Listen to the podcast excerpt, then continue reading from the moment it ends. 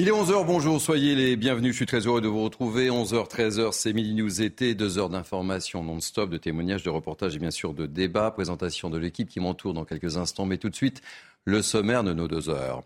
On va commencer par cet incendie qui s'est déclaré dans un foyer d'handicapés en Alsace. 17 personnes ont pu être évacuées, mais 11 personnes manqueraient à l'appel. Selon Gérald Darmanin, le ministre de l'Intérieur, plusieurs victimes seraient à déplorer. Maureen Vidal nous fera le point complet sur la situation.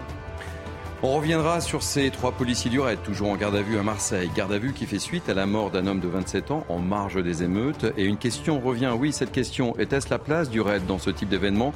Tanguy Hamon, notre journaliste police-justice, nous fera également un point sur la situation. Le port de l'uniforme à l'école. Après la prise de position de Gabriel Attal, le nouveau ministre de l'Éducation nationale relance le débat. Robert Ménard, le maire de Béziers, se déclare volontaire pour expérimenter la chose. Vous êtes pour Vous êtes contre On ouvre le débat dans Vini Nous était. On évoquera aussi un thème particulièrement sensible et qui ne laisse personne indifférent. On parlera de la fin de vie. L'exécutif se déclare favorable à la piste du suicide assisté. Un texte de loi sera présenté fin septembre au président. À midi, on sera avec Olivier Falorni, le député modem et indépendant qui souhaite la mise en place d'une aide active à mourir. Enfin, on parlera du no-show le phénomène se développe. Le no-show, vous savez, c'est une réservation non honorée par un client. Certains professionnels réagissent et demandent tout simplement des empreintes bancaires comme garantie. Êtes-vous d'accord sur le principe? On ouvre là aussi le débat. Voilà pour notre menu. On abordera également d'autres thèmes durant ces deux heures. Vous verrez, on vous a concocté un vrai programme. Mais tout de suite, place à l'info. Soyez bienvenus. Tout de suite, on fait un point avec Félicité Kindoki. Bonjour Félicité. Bonjour Thierry. À la une de l'actualité, cet incendie qui s'est déclaré dans un foyer pour handicapés mentaux légers à Winsenheim, près de Colmar. 17 personnes ont pu être évacuées, mais 11 autres sont potentiellement décédées. Les pompiers ont été alertés vers 6h30 du matin pour intervenir dans ce gîte embrasé. Gérald Darmanin a salué leur intervention rapide et courageuse et la Première ministre se rend actuellement sur place. Dans le reste de l'actualité, le prix des carburants recommence à grimper. Après un printemps d'accalmie, le gazole augmente de 7 centimes en une semaine et de 3 centimes pour l'essence. Des tarifs qui n'avaient plus été vus depuis le mois d'avril. Les pays reproducteurs de pétrole envisagent de faire grimper le prix du baril jusqu'à la fin 2024. Les détails avec Aminata Demphal. Selon les derniers chiffres du ministère de la Transition écologique, le prix du samplon a augmenté de 3 centimes par litre et celui du gazole de 7 centimes en seulement une semaine. Des tarifs inédits depuis les mois de mars et avril, période durant laquelle les stations-service affichaient des prix supérieurs à 2 euros le litre. En pleine période de vacances, ces automobilistes sont inquiets. Euh, bah, en fait, c'est pile le moment où il fallait pas que ça augmente. C'est que des coups de massue à répétition et puis on avance plus. Euh, j'ai peur que ça, que ça s'aggrave encore. C'est vrai que dernièrement, ça a beaucoup fluctué. Ça descendu, augmenté. On essaie quand même de faire à chaque fois le plein d'essence, euh, généralement en ville, avant de partir en vacances et de le faire sur les stations d'autoroute où là, ça dépasse les 2 euros. Euh, Une hausse provoquée par des coupures volontaires de production exercées par l'Organisation des pays exportateurs de pétrole, dont la Russie et l'Arabie saoudite. D'après les spécialistes, les prix ne risquent pas de baisser. Les automobilistes vont devoir s'habituer à ces prix encore quelques semaines. Et si vous voyagez plutôt en train, vous pourrez constater qu'en gare de Marseille, les poubelles débordent. Et pour cause, les agents de nettoyage de la gare de Saint-Charles entrés en grève pour la troisième fois depuis janvier. Ils dénoncent des salaires amputés de certaines primes ou congés depuis plusieurs mois. Les explications avec Aminata Demphal et Mathilde Ibanez. À la gare Saint-Charles, près des quais ou encore près des espaces de détente, les déchets s'entassent sous les yeux des voyageurs exaspérés. Quand on arrive, on trouve la poubelle comme ça. On ne sait pas qu'est-ce qui nous attend dehors. Moi, en fait, ce qui me gêne le plus, c'est l'image de la ville. On est surpris, hein euh, sincèrement, on est vraiment surpris. C'est pas agréable. Depuis une semaine, les agents de l'entreprise Laser Propreté, prestataires dans cette gare, sont mobilisés en solidarité avec leurs collègues du métro, qui, selon les syndicats, ont reçu des salaires amputés de certaines primes et congés ces derniers mois. Certains d'entre eux comprennent le mécontentement des voyageurs mais affirment ne pas avoir d'autre solution. Il faut se mettre à la place des salariés qui subissent au quotidien ces pratiques de notre temps.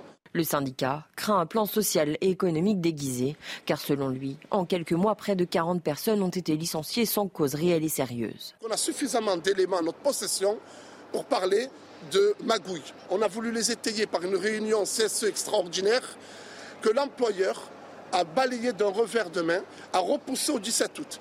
Le syndicat compte porter plainte auprès du procureur contre laser propreté.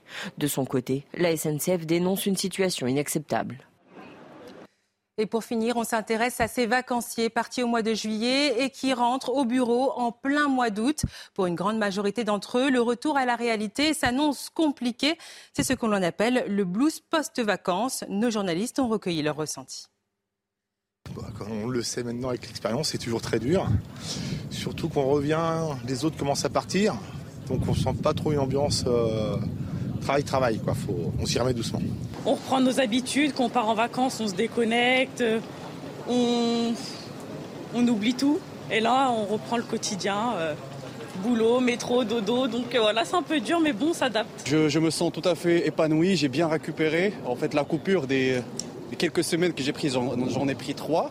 Et euh, donc du coup, ça m'a permis d'avoir un nouveau souffle. Et là, je suis tout à fait prédisposé à, à performer. Voilà, c'était l'essentiel de l'information. C'est à vous Thierry pour Midi News été. Merci, félicité. On retrouve dans une heure, c'est bien ça? C'est ça. Allez, à dans une heure. On va commencer ce Midi News été avec la présentation de l'équipe qui m'entoure. J'accueille avec beaucoup de plaisir Laurence Beneux, rédactrice en chef adjointe de François. C'est une première. Merci, bah merci de m'inviter. Je vous en prie. Bernard Cohen-Haddad, un fidèle président du Cercle de réflexion, Étienne Marcel. Soyez bienvenue également. Michael Taverne, député du RN, un fidèle également de, des plateaux de, de CNews. Tanguy Hamon, euh, journaliste police-justice, on a beaucoup parlé de, de Marseille, évidemment. Et puis euh, Maureen Vidal. D'ailleurs, Maureen Vidal, bonjour. bonjour. Soyez bienvenue. On va commencer par cette information avec vous, Maureen Vidal. Cet incendie dans un foyer d'handicapés en Alsace.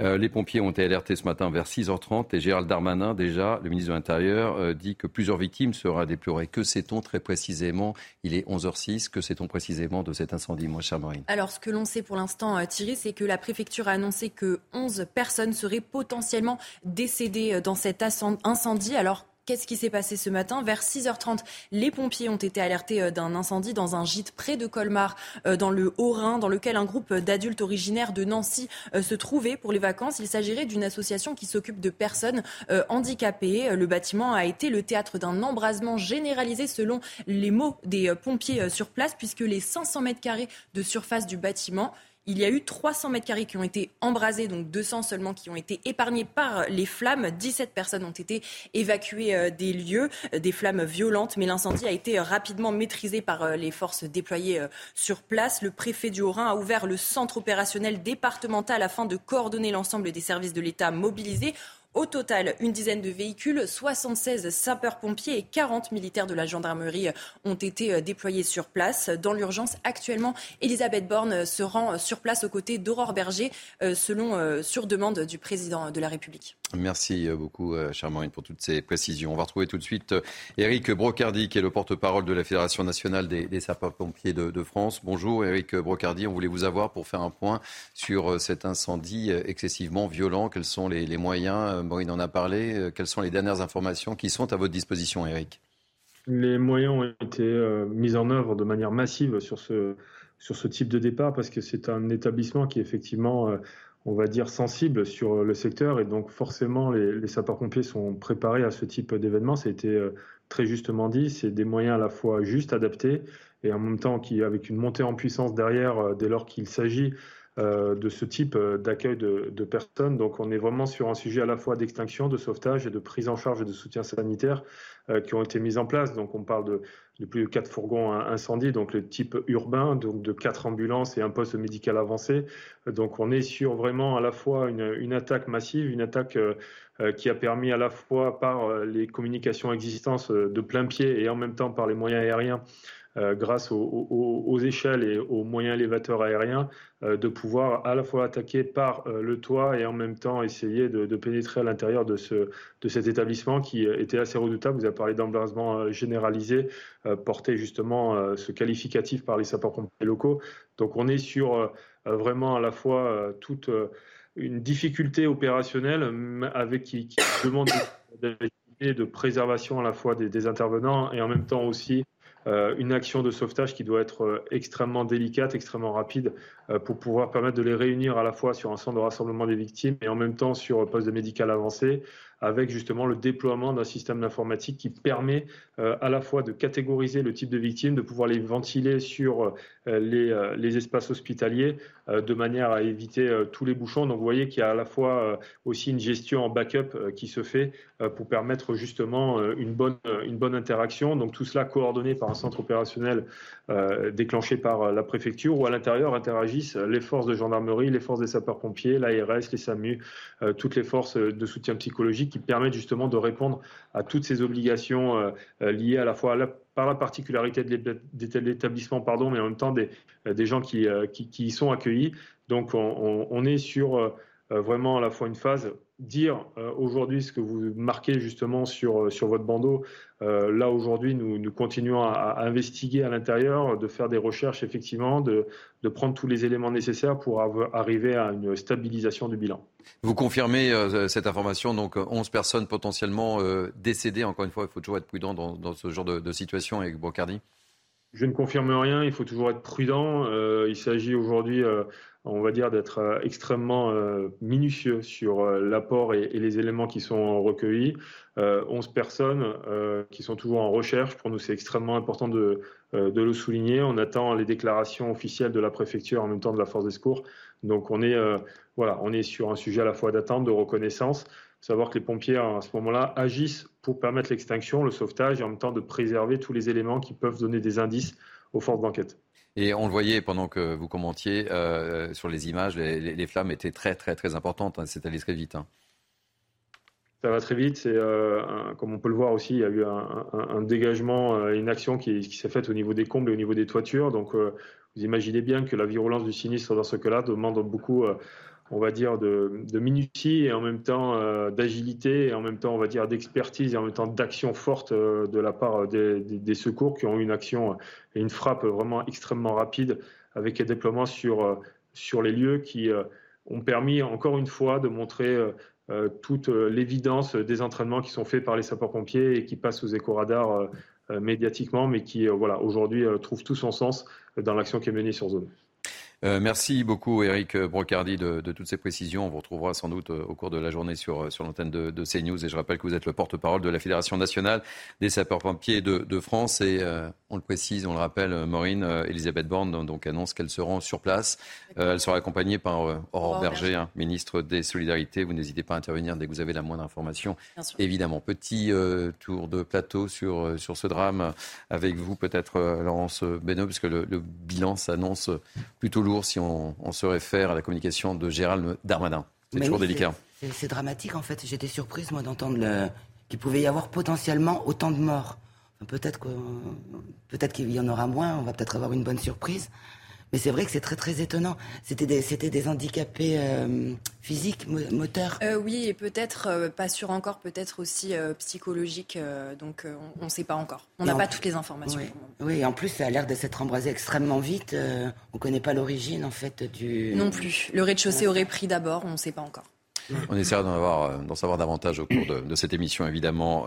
Michael Taverne, je ne peux pas ne pas vous demander une petite réaction par rapport à ce drame bah, c'est, comme vous l'avez dit, c'est un drame. Il faut avoir une pensée pour euh, les familles, euh, pour les membres de l'association qui se démènent jour après jour pour essayer d'apporter un petit peu de bonheur à ces personnes en situation de, handicap. Donc euh, maintenant, l'enquête devra faire toute la lumière de ce qui s'est passé. Est-ce que c'est accidentel? Est-ce que c'est criminel?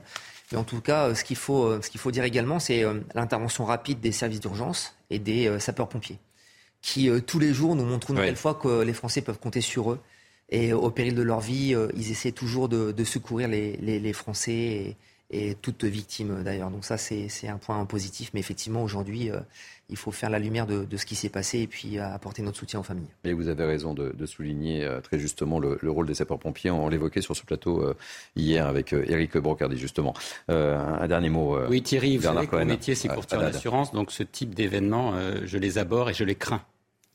une pensée pour les familles des victimes, pour les membres aussi du personnel de cette association qui euh, sont choqués, qui ont, il y a peut-être des victimes aussi parmi les membres de personnel. Bien entendu, vous l'avez dit, Monsieur le député, euh, l'intervention euh, des sapeurs-pompiers a été efficace. On voit bien sur vos images que ce type de bâtiment s'effondre comme un château de cartes. Et ça, il n'y a vraiment aucune issue valide ou en handicap quand ça vous tombe dessus. Ça, il faut le dire, Thierry. Et puis, il y a aussi le feu et les fumées qui peuvent causer des dégâts sur les personnels et sur les personnes. C'est un drame humain. il est important que la solidarité nationale se manifeste. Et il est important aussi qu'on trouve, et ça a été bien dit, par l'origine de ce sinistre. Est-ce que c'est un feu problème de, tout simplement de gazinière ou d'électricité? D'où vient l'origine pour éviter que ça se reproduise? Michael Théverne, vous êtes euh, député RN du Nord. Lorsqu'un tel drame se, produit euh, sur son territoire, c'est toujours euh, une mobilisation absolue. Il faut trouver les mots, les termes, etc. Est-ce que vous avez été confronté, vous, à ce, genre de situation à des...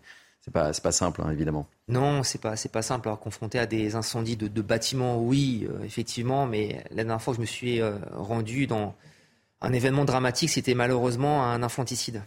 dans ma circonscription où malheureusement deux enfants ont perdu la vie vraisemblablement, c'est l'enquête qui le dira, mais bon, on s'oriente vers un homicide de, la mère. Donc ça, c'est une situation qui, est terrible euh, par rapport à, la situation en elle-même, par rapport aux, habitants, euh, par rapport à, toute cette communauté. Donc effectivement, et je pense que les gens euh, attendent véritablement de savoir ce qui s'est passé exactement, comme vous l'avez dit, Monsieur Haddad, pour éviter que ça, se représente.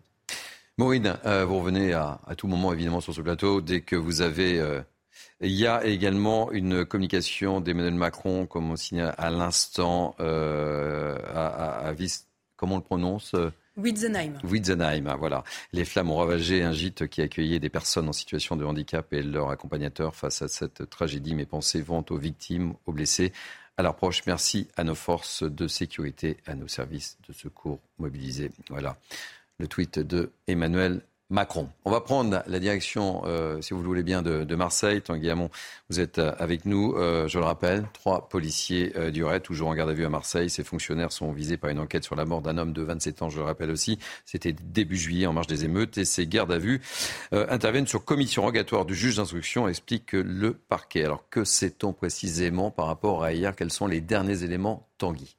Alors les derniers éléments, comme vous, l'avez dit, c'est que sur les cinq policiers euh, du raid de Marseille qui ont été placés hier en garde à vue, il n'en reste désormais plus que trois dans les locaux de, l'IGPN. Ils vont être interrogés encore toute la journée. Il faut rappeler également que ces gardes à vue interviennent dans le cadre d'une information judiciaire euh, qui a été ouverte après la mort de Mohamed B dans la nuit du 1er au 2 juillet. C'était une nuit d'émeute à Marseille. Euh, Mohamed B, c'est un jeune homme de 27 ans. Il avait été retrouvé euh, inanimé dans la rue à côté de son scooter. Euh, selon le parquet de Marseille, il était mort suite à un arrêt cardiaque, un arrêt cardiaque qui aurait été probablement causé par le tir d'un projectile de type flashball qu'il aurait reçu en plein thorax. Là encore, c'est le, le, parquet de Marseille qui indiquait ça. pour les trois policiers qui sont toujours en garde à vue, les interrogatoires, je l'ai dit, vont se poursuivre aujourd'hui. Ils doivent permettre de déterminer déjà premièrement si un tir de, flashball ou de projectile a bel et bien eu lieu, et surtout de comprendre dans quel contexte euh, ce tir euh, a pu avoir lieu. Alors dans quelques instants, on sera avec Mathieu Langlois, euh, ancien médecin-chef du RAID, mais le débat évidemment se porte sur le rôle du RAID. C'est pas la mission, c'est pas le cœur de métier du RAID. Pourquoi le RAID a été envoyé sur cette, sur cette mission? Et, et je poserai la question à Mathieu Langlois et sur la mission également du RAID. Euh, exactement, c'est une question que cette affaire va soulever euh, en parallèle, puisque on connaît le RAID, c'est une unité d'élite. Quand on parle du RAID, on pense à la prise d'otage de Neuilly-sur-Seine par Human Bomb, on pense aux assauts contre des terroristes comme Mohamed Merah, Abdelhamid Abaoud, on pense aussi euh, évidemment au Bataclan. Donc toute la question, c'est de se dire comment une unité comme celle-ci a pu être déployée, a pu se retrouver dans les rues face à des émeutiers. Et ce qui est intéressant de noter, c'est que hier, euh, sur le plateau de CNews, euh, Christian Proutot, qui est le fondateur du GIGN, donc le pendant du RAID euh, pour, pour la gendarmerie, indiquait que c'était un vrai problème d'utiliser ces, unités d'élite pour le maintien de l'ordre. Eh bien, tout simplement parce qu'elles ne sont pas entraînées pour ça. Elles ont d'habitude des missions bien plus spécifiques, bien plus ciblées. Et il avait notamment pointé qu'il était peut-être, c'était peut-être le cas d'une d'une affaire de communication pour dire aux gens et aux émeutiers on met les moyens, euh, on met les grands moyens euh, dans les rues. Merci beaucoup euh, Tanguy Hamon pour ces précisions. Bonjour Mathieu Langlois, je suis très heureux de, vous accueillir. Vous êtes ancien médecin-chef du RAID. On a besoin évidemment de, votre éclairage. On l'a évoqué avec Tanguy Hamon. On voit bien que le débat se place sur le rôle du RAID dans, dans, euh, dans, dans ces émeutes Est-ce que c'est c'est pas pas le cœur de métier? On, on l'évoquait avec Tanguy, c'est pas le cœur de métier du, du RAID, euh, Mathieu Langlois? bah, C'est encore moins mon cœur de métier, parce que moi, je suis, je suis médecin. Et donc, j'intervenais euh, en, qualité de. Mais vous connaissez bien le RAID? Mais je connais bien le RAID, mais euh, voilà. Alors, j'ai entendu ce que votre collègue journaliste a dit et des mots de, de Christian Proutot. moi, je me, je, me réserverais bien de savoir pourquoi le RAID ou le GIGN ont été utilisés et est-ce que c'était la bonne stratégie. Ce qui est, par contre, ce qui a été dit est, un peu inexact, c'est-à-dire que le RAID, pour le connaître par cœur, euh, évidemment, euh, est, employé surtout sur de la haute intensité, prise d'otages forcenés, terrorisme. Mais depuis, euh, en particulier depuis 2017, Gilles Lebel, Mayotte et autres, a travaillé sur un engagement sur des crises différentes qui sont plus des violences urbaines et du maintien de l'ordre, en essayant de trouver comment ils pouvaient apporter leur technicité et, leur haute compétence sur euh, ce type de situation quand on faisait appel à eux. Après, moi, c'est voilà, je, et il ne faut pas dire qu'ils n'étaient pas préparés ou entraînés pour ce, type d'intervention. Euh, ça, c'est inexact. C'est-à-dire que euh, évidemment que c'est pas le cœur de métier. Néanmoins, il y a tout un tas de, par exemple, d'arsenal technique ou de process qui étaient adaptés pour des violences urbaines et non pas pour inforçonner une prise d'otage. Donc vous ne comprenez pas qu'il y ait, vous ne, euh, Mathieu, vous ne comprenez pas qu'il y ait débat sur la présence ou, non du RAID euh, sur, sur ces émeutes hein? Mais moi, je ne vais pas commenter les, débats. Je les, éventuellement, je les écoute. Euh, mais je, voilà, d'abord, j'ai quitté le RAID il n'y a pas très longtemps. Je les connais très bien et je les aime. j'y étais pas à Marseille, j'y étais absolument pas. Et je sais très bien la différence entre être sur le terrain et commenter depuis un fauteuil ou un ordinateur. Et donc euh, ça, maintenant que j'ai quitté, voilà, je, reste très prudent sur euh, mes commentaires. Euh, je vous garde avec nous quelques instants encore, Mathieu Langlois. On va interroger nos, grands témoins du jour. Laurence Benoît, quelle est votre réaction Vous comprenez qu'on place le débat sur, ah sur la, présence ou non du raid sur, sur ces émeutes Oui, moi je le comprends. Je le comprends d'autant plus que ça fait en fait longtemps que, enfin, j'entends des policiers qui s'en plaignent. Qui se plaignent de Qui se plaignent de, de, de l'usage de, de forces de police dans des secteurs où ils ne sont pas spécialisés. Il y avait justement un ancien du RAID, mais il y a déjà, c'était l'année dernière, qui m'expliquait qu'on avait utilisé des policiers du RAID pendant les Gilets jaunes, et il me disait, mais c'est une bêtise sans nom, euh, ils n'ont rien à faire là. Et euh, pendant, alors c'est pas c'est pas la même chose parce que là on parle de violence urbaine. Mhm. Donc euh, sinon, alors que c'était du maintien de l'ordre. Et il y avait un autre, un autre policier qui était un policier d'élite qui ne fait pas partie du RAID puisque on était en, c'est en région parisienne, mais qui avait participé au Bataclan justement. Donc c'est le même genre d'entraînement et de force qui parlait là de la réforme des retraites et qui disait euh, nous, on espère qu'on va pas nous appeler. On ne veut pas y aller. On avait été on, a des, fois été au gilet jaune. Il y a eu des bêtises il y a eu des, erreurs qui ont été faites et qui m'expliquaient qu'ils n'avaient pas envie d'y aller. En, pas plus tard qu'en. c'est quoi les erreurs euh, bah, Il y, avait eu, euh, y avait eu euh, des, des, gens qui avaient été blessés, des policiers qui avaient été. voilà, des, des, des, gestes malencontreux, si vous. Enfin, je veux dire qu'ils font des conséquences tragiques. Mais que, en fait, que les policiers, après, portent. Parce qu'il faut bien se rendre compte qu'en général, enfin, je veux dire, un policier, il doit vivre avec. Hein. Enfin, mhm. quand il a blessé quelqu'un, ou pire, quand il a tué quelqu'un, bah, euh, c'est terrible, il faut vivre avec. Donc en fait, moi ça fait un moment que j'entends ça, et pas plus tard qu'en mai dernier, j'interviewais un, un CRS qui me dit, qui m'expliquait que c'était au niveau du maintien de l'ordre. Euh, pareil, a des gens qui n'étaient pas formés pour, n'avaient pas à intervenir. Il mmh. expliquait que eux, ils avaient une formation et que après, bon, au-delà de, de, des tragédies pour les victimes et de, de, euh, de tout ça, enfin de l'empathie que que, que, les gens ont, enfin que les policiers ont, parce qu'il faut pas croire, hein, il y a, y a pas de, enfin on a l'impression qu'ils se lèvent le matin pour aller tuer des gens, mais euh, c'est pas du tout le cas. C'est pas trop vous voyez, on lit sur les réseaux sociaux, on a l'impression. Quand on écoute les policiers, c'est pas leur mission non plus. Voilà, je veux dire, il y a, d'accord, il y a des, il y a quelques. C'est important de le signaler et de le, et de le rappeler. Hein. Mais globalement, c'est un peu une, vision de l'horreur. Enfin, vous voyez, euh, si on leur dit euh, aujourd'hui tu vas tuer quelqu'un, ils, ils se lèvent pas. Hum, hum. donc, donc en fait, ils s'en plaignent, ils s'en plaignent beaucoup. Et sur ce qui s'est passé euh, pendant les émeutes, on me disait, on m'explique, l'année dernière, euh, enfin, la semaine dernière, on m'annonçait ces gardes à vue. Hein. On me disait que des policiers du RAID allaient probablement être mis en, mis en garde à vue, pardon. puisque c'était quelque chose qui était connu. Et, on, et enfin, les policiers auxquels j'ai parlé étaient très durs. Ils me disaient ça a été je cite, un bordel pas possible à Marseille. Ils m'expliquaient que ça avait été un peu n'importe quoi et que les consignes qui avaient été données étaient très choquantes pour eux.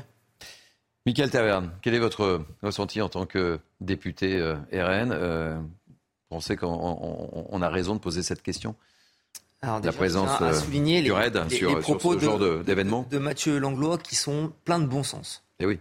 Il connaît bien la maison. Ah ça, il la connaît bien. Moi, je la, connais bien aussi, puisque j'étais policier pendant 22 ans. Donc, et, ma dernière mission CRS, c'était Marseille. Donc, c'est, ça, tombe, ça tombe plutôt bien. Non, mais aujourd'hui, très sincèrement, on est en train de, de se focaliser sur un débat qui n'a pas lieu d'être. C'est-à-dire qu'on a oublié euh, les pillages, on a oublié les, victimes, euh, les commerçants qui aujourd'hui sont dans de grandes difficultés, des biens détruits, etc. On nous reparle encore de violences policières, on nous parle de LBD, et maintenant, voilà qu'on fait de la polémique sur le raid. Clairement, euh, je, pense que les gens devraient, je, pense d'ailleurs que, l'ensemble des policiers ne sont pas surpris et mécontents de voir le raid intervenir. Pourquoi? Simplement parce qu'en fait, nous étions dans une situation de, chaos de euh, guérilla urbaine. À Marseille, les policiers d'ailleurs qui sont affectés à Marseille depuis des années n'avaient jamais vu ça. Mhm. Et aujourd'hui, le RAID essaie tout simplement d'aider leurs camarades. Et je vous rappelle que nous sommes toujours dans un contexte terroriste, de menaces terroristes. Et le RAID est également euh, déployé au cas où une attaque armée surviendrait contre les forces de l'ordre. C'est pour ça en fait que le RAID est déployé. Donc il y a effectivement cet esprit aussi de, de camaraderie parce que ce sont des policiers ils ne sont pas arrivés en police euh, directement au raid. Ils sont passés par des brigades anticriminalité, mmh. certains par les CRS, donc ils connaissent leur métier, ils connaissent les violences urbaines. On, ne va pas, on va pas leur faire de, de, cours euh, là-dessus. Mais aujourd'hui, c'est un, c'est un, c'est un vraiment un, faux débat. Euh, et, le raid aujourd'hui est, formé justement à ce type de situation. Donc, comme disait Mathieu Langlois, c'est vrai que il y a certains qui, parcourent les plateaux de télévision, qui parlent de la police, mais qui ne connaissent strictement mmh. rien. Aujourd'hui, c'est une polémique sur le raid. Ce sont des policiers qui ont essayé de rétablir l'ordre républicain et, d'assurer la sécurité des Français. Et malheureusement, c'est ce qu'on leur reproche aujourd'hui. Un, dernier mot, euh, Mathieu Langlois, je vous donne la parole juste après euh, Bernard euh, Cohen. Un dernier mot, Mathieu Langlois? Je vais rebondir sur ce qui vient d'être dit. je suis absolument d'accord. Ce qu'il faut bien comprendre, c'est que on parle d'armes non létales. déjà, je ne suis pas sûr que le terme soit approprié. c'est clair que c'est des procédures et des, c'est des, armes qui sont qui demandent des procédures, des formations, des entraînements que tous les policiers ont, mais évidemment, le raid le pousse à un niveau extrême. Néanmoins, euh, c'est des armes à risque et à risque de traumatisme.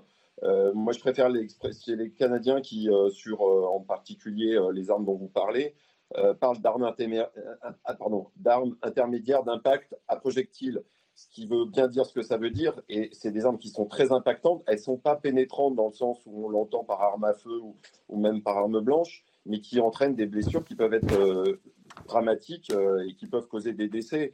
Et ça, faut l'intégrer, il faut assumer cette prise de risque euh, quand on utilise ce type d'arme et en particulier quand on utilise le RAID. Merci beaucoup euh, Mathieu Langlois d'avoir euh, accepté de témoigner. Votre témoignage était euh, important pour recentrer le, débat et, le, rôle et, l'émission du RAID, évidemment. On se retrouve dans quelques instants et on restera à Marseille. C'est une ville que vous connaissez bien visiblement, mon cher Michael Taverne. Et à Marseille, vous savez, il y a toujours un petit problème de poubelle. on parlera des problèmes de poubelle et d'image que ça donne de la cité phocéenne. Il est 11h28, vous êtes bien sur CNews. On se retrouve dans quelques instants. Il est 11h30, nous sommes ensemble jusqu'à 13h pour midi. Vous étiez avec moi pour commenter l'actualité. Laurence Beneux, Bernard Cohen-Haddad et Michael Taverne. Chose promise, chose due. On va prendre la direction de Marseille avec plus de 16 millions de voyageurs par an. La gare Saint-Charles de Marseille est l'une des plus importantes de France, mais depuis plus d'une semaine, elle présente une image euh, pas très sexy et, peu reluisante de, la ville. Canettes, euh, emballages alimentaires et détritus divers. Les poubelles débordent et pour la troisième fois depuis janvier, les agents de nettoyage sont en grève. Regardez ce reportage d'Aminata Dem et de Mathilde Ibanez et on en parle juste après. À la gare Saint-Charles, près des quais ou encore près des espaces de détente, les déchets s'entassent sous les yeux des voyageurs exaspérés. Quand on arrive, on trouve la poubelle comme ça on ne sait pas qu'est-ce qui nous attend dehors. Moi, en fait, ce qui me gêne le plus, c'est l'image de la ville. On est surpris, hein euh, sincèrement, on est vraiment surpris. C'est pas agréable. Depuis une semaine, les agents de l'entreprise Laser Propreté, prestataires dans cette gare, sont mobilisés en solidarité avec leurs collègues du métro, qui, selon les syndicats, ont reçu des salaires amputés de certaines primes et congés ces derniers mois. Certains d'entre eux comprennent le mécontentement des voyageurs mais affirment ne pas avoir d'autre solution. Il faut se mettre à la place des salariés qui subissent au quotidien ces pratiques de notre temps. Le syndicat craint un plan social et économique déguisé, car selon lui, en quelques mois, près de 40 personnes ont été licenciées sans cause réelle et sérieuse. On a suffisamment d'éléments à notre possession pour parler de magouille. On a voulu les étayer par une réunion CSE extraordinaire que l'employeur a balayé d'un revers de main, a repoussé au 17 août. Le syndicat compte porter plainte auprès du procureur contre Laser Propreté. De son côté, la SNCF dénonce une situation inacceptable. Bon, c'est vrai que Bernard Cohen je me tourne vers vous pour l'image de, la cité phocéenne de Marseille. Quand on arrive et qu'on découvre ces détritus, c'est pas très sympa pour, pour l'image de la ville. Hein. C'est pas une belle image d'attractivité. Euh, ceci étant, euh, Thierry Cabane, là, il s'agit d'un problème non pas avec la ville, mais avec un concessionnaire de la ville, c'est-à-dire une entreprise privée et des collaborateurs. Donc là, ça se règle par le dialogue dans l'entreprise, et puis s'il n'y a pas de dialogue, par le conseil de prud'homme. Mmh.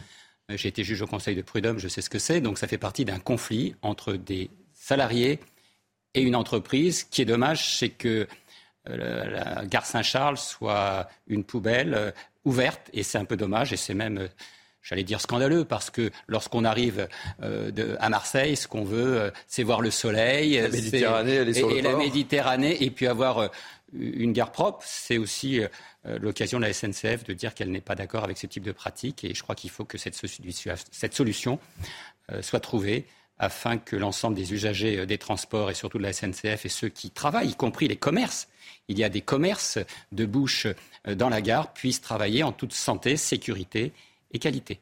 Michael Tern connaissait bien la ville de, Marseille. On a l'impression que c'est un feuilleton récurrent quand même, hein, ces, problèmes de poubelles à Marseille. Hein. Oui, c'est vrai que c'est récurrent. on a connu Paris aussi. Oui, il y a eu Paris aussi. hein, euh, mais, il Nantes aussi. Mais, Marseille, ça arrive assez souvent quand même. Ça hein. arrive assez souvent. Mais on va pas se mentir. Vous, l'avez dit, là, c'est purement du dialogue social. Et ce qui manque d'ailleurs dans notre pays depuis, depuis de nombreuses années. Mais aujourd'hui, en fait, les, je pense que les Français ont l'impression de ne plus pouvoir vivre de leur travail. C'est la raison pour laquelle, au Rassemblement national et Marine Le Pen, nous avions proposé d'augmenter tous les salaires de 10%. Euh, en gelant les, charges, l'augmentation de, des charges patronales justement sur cette, sur cette augmentation. Il y a eu également euh, cette réforme des retraites. on a vu que les, les éboueurs, malheureusement, sont impactés de, plein fouet. Donc je pense qu'effectivement, aujourd'hui, c'est typiquement du dialogue social qui manque en France. Et il faut essayer de rétablir ce lien, parce que comme vous l'avez dit, malheureusement, il y a des dommages collatéraux, des commerçants qui sont euh, pénalisés, mais également peut-être l'attractivité de, la France et puis euh, de Marseille, euh, notamment. L'image, les Jeux Olympiques qui arrivent, la Coupe du Monde de rugby, effectivement, ça donne pas une mauvaise image de notre pays. Allez, un dernier mot sur le sujet, on va pas s'étendre, Laurence Beneux.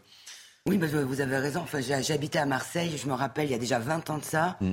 Et pendant des semaines, il y avait eu des grèves de poubelles. Euh.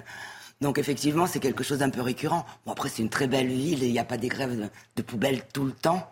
Et le reste du temps, bon, ben, on arrive à la gare Saint-Charles et à cette vue magnifique sur Notre-Dame de la Garde. Et euh, voilà, c'est, on se dit c'est une ville de lumière. Donc, euh. Allez, on referme le chapitre. Euh, c'était l'arme principale des émeutiers en, juillet. Vous savez, ce sont les mortiers euh, d'artifice dont on a beaucoup parlé. Et depuis plusieurs semaines, ils sont la cible des prisons. C'est le cas à, Beauvais dans l'Oise. Euh, dernier fait en date le 20 juillet dernier. Le but des tireurs, évidemment, détourner l'attention des surveillants pour transmettre des colis aux détenus. On sera dans quelques instants avec euh, Joris Ledoux, secrétaire régional adjoint euh, UFA PUNSA euh, Justice, qui est de Beauvais justement, qui va nous raconter tout ça. Mais on regarde d'abord le reportage de Maureen Vidal, de Jules Bedeau et de Corentin Bouillot. Et on ouvre le débat évidemment avec Joris Ledoux dans quelques instants. En pleine journée, le centre pénitentiaire de Beauvais est la cible de tirs de mortier. Des tirs de plus en plus fréquents et dans un but bien précis, comme le confirme ce gardien du centre. Donc ils, arrivent par les bois, ils viennent découper euh, les grillages de protection. Ils rentrent sur le glacis et ils vont. Euh, euh, une équipe va attaquer euh, nos collègues avec des mortiers et une autre équipe va projeter les colis au-dessus du mur d'enceinte. Des individus qui tentent de faire passer des colis contenant des stupéfiants et des téléphones portables. Cependant, il est rare qu'ils finissent entre les mains des détenus. Sous le coup de la pression, quand ils lancent les, les colis, en règle générale, ça tombe quand même à côté des cours de promenade. Donc on arrive toujours à les récupérer. Ou quand ça tombe dans les cours de promenade, euh, les détenus sont, fouillés euh, à la remontée des, des, promenades. Face à cette situation, la direction interrégionale des services pénitentiaires de Lille a mis en place plusieurs actions, comme le port de tenue de protection contre les flammes, la formation sur les tactiques d'intervention lorsque les projeteurs sont plus nombreux, ou encore le transfert ciblé des détenus identifiés comme organisant les projections. Mais les gardiens demandent également de meilleurs moyens de défense pour se protéger. Flashball, grenades de désencerclement ou encore des boucliers, des équipements qui seraient équivalents à ceux des policiers. Bonjour euh, Joris Ledoux, je rappelle que vous êtes donc secrétaire régional adjoint UFA PUNSA euh, Justice. Qu'est-ce qui se passe dans votre prison à Beauvais, dites-moi? Ben, comme dans pas mal d'établissements de France et de Navarre, si vous voulez, nous sommes euh, soumis aux projections euh, de produits licites par des personnes extérieures. Et pour euh, permettre ce genre de protection et éviter de se faire euh, éventuellement dissuader, nos collègues et agents des équipes locales de sécurité pénitentiaire se retrouvent menacés ou subissent les, tirs de mortier. Alors comment vous faites pour lutter contre ces tirs de, de mortier, Joris? Ah ben, de toute façon, alors la, réponse de l'administration est simple, et c'est ce que nous dénonçons. Euh, les agents qui se font tirer dessus à coups de mortier doivent rester euh, en protection soit dans leur véhicule, ou s'ils sont à l'extérieur, utiliser éventuellement euh, leur bouclier de protection. Et ça, ça, touche votre prison, mais ça touche un certain nombre de, prisons en France, visiblement. Hein? C'est la, nouvelle, la nouvelle tactique, la nouvelle technique? Effectivement, sur les Hauts-de-France, il y a également le, centre pénitentiaire de Sequedin qui, subit, qui subit régulièrement ce genre de, de, projection, de, de, méfaits. Et ben voilà, on n'a aucun moyen de pour réfréner ces, pratiques. Comme je vous disais, l'administration nous demande juste de, de rester en protection. Alors la protection, elle a ses limites. Euh, vous l'avez bien vu lors des émeutes. Euh, où il y avait eu des véhicules des forces de sécurité qui étaient incendiés. Si vous restez dans votre véhicule et que votre véhicule commence à prendre feu, euh, il risque d'y avoir quand même euh, des agents sur le carreau. Vous restez avec nous, on ouvre le débat avec, euh, avec euh, nos grands témoins du jour. Euh, Michael Taverne, vous pensez quoi, vous, en plus, en tant qu'ancien policier? Toutes les techniques sont bonnes hein, maintenant. on parlait de la prison de la santé sur ce même plateau il y a, il y a quelques, enfin, il y a, il y a deux jours, c'était, oui, hein, il y a deux jours. enfin, c'est lunaire ce qui se passe autour des prisons. Ah non, mais c'est, on a des situations ubuesques. Ah oui, non, mais c'est le monde à l'envers. C'est-à-dire ce qui se passe dans les banlieues, on le retrouve dans les prisons françaises. C'est surréaliste. Et on voyait qu'à la prison de la santé, les mortiers partaient de la prison. Oui, oui, mais en plus, ça fait, ça fait des années que ça dure. On parle de parloirs sauvages, euh, des lancers de, matériel, de produits stupéfiants par-dessus les, enceintes. Euh, maintenant, ils sont livrés par, des drones. Euh, c'est-à-dire que il y a des dispositifs anti-drones qui existent, mais on, ne généralise pas ce, dispositif, alors qu'il est extrêmement intéressant. pendant la loi sur la justice, c'est 3 millions d'euros pour sécuriser les prisons. Vous savez que moi, dans mon département, quand j'ai visité la, la, maison d'arrêt de, Maubeuge, un terrain de foot, c'est un million d'euros pièce. Donc pour trois terrains de foot, c'est la sécurité de l'ensemble des centres pénitentiaires de France. Donc c'est absolument euh, ridicule. Mais aujourd'hui, très sincèrement, c'est on met une, nouvelle fois une rustine sur une chambre à air qui a crevé euh, maintes et maintes fois. C'est-à-dire qu'on a fait preuve de laxisme on est dirigé par des gens, excusez-moi, mais qui n'ont strictement rien compris, qui, qui, n'ont pas compris euh, une, nouvelle fois la situation dans, laquelle nous sommes.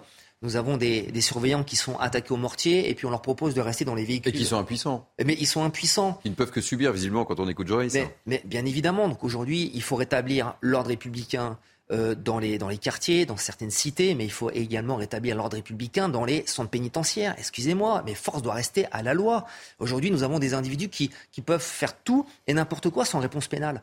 Excusez-moi, mais dans d'autres pays, euh, je ne pense pas que vous voyez en, détention euh, des prisonniers attaquer les surveillants en mortier. Je pense mmh. que ça doit être unique en Europe. Alors on peut voir ça dans des pays d'Amérique du Sud. Et encore, et encore je, je, suis assez assez interrogatif là-dessus. Mais très sincèrement, aujourd'hui, force doit rester à la loi. On a fait preuve de laxisme pendant des années, donc il serait peut-être temps aujourd'hui que nos gouvernements se réveillent. Laurence, Laurence Bonneux. Oui, puis c'est pas seulement une, une, question de laxisme. En fait, maintenant on parle de, des prisons. On est en train de se rendre compte que nos, les forces de l'ordre, le, petit personnel, hein, est extrêmement maltraité finalement par son employeur. Regardez ce qu'il dit ce monsieur on se débrouille, mais c'est comme ça partout. On parle là, on parle des prisons. Évidemment que on a des délinquants qui sont ingénieux. Là, ils utilisent les mortiers comme une manœuvre de diversion. Il n'y a pas très longtemps, c'était des commissariats. Vous rappelez-vous le commissariat de, Champigny qui était euh, attaqué aussi au mortier. Au passage, il y avait il y avait ordre de ne pas intervenir sur les gens qui qui lançait les, mortiers.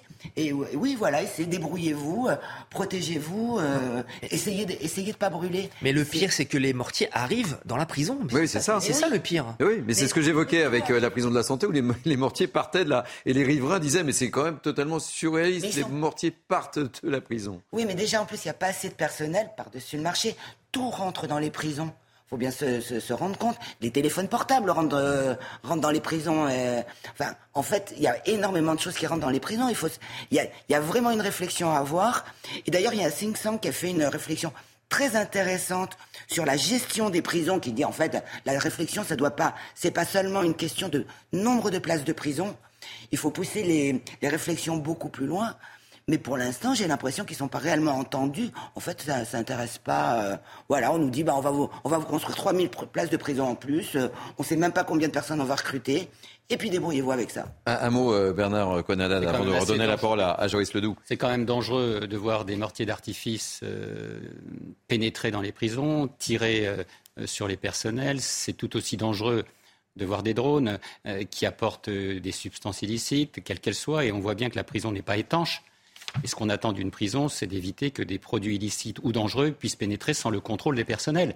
Parce que ça met en péril euh, les personnels et aussi les autres détenus. Hein, il peut y avoir des armes par destination, c'est un risque.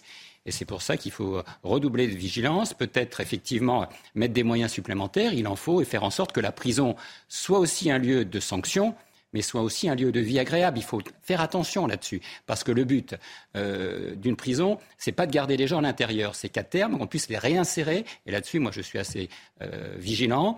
Mais aujourd'hui, on voit bien que ce ne sont pas des prisons, mais des passoires. Joris Ledoux, euh, petite réaction sur ce qui s'est dit autour de, ce plateau. et puis également, qu'est-ce que vous souhaitez? Qu'est-ce que vous espérez? Mais d'abord, réaction sur les propos tenus par nos grands témoins du jour. Alors le sujet est bien plus vaste, euh, effectivement, que, que les tirs de mortier en, l'occurrence.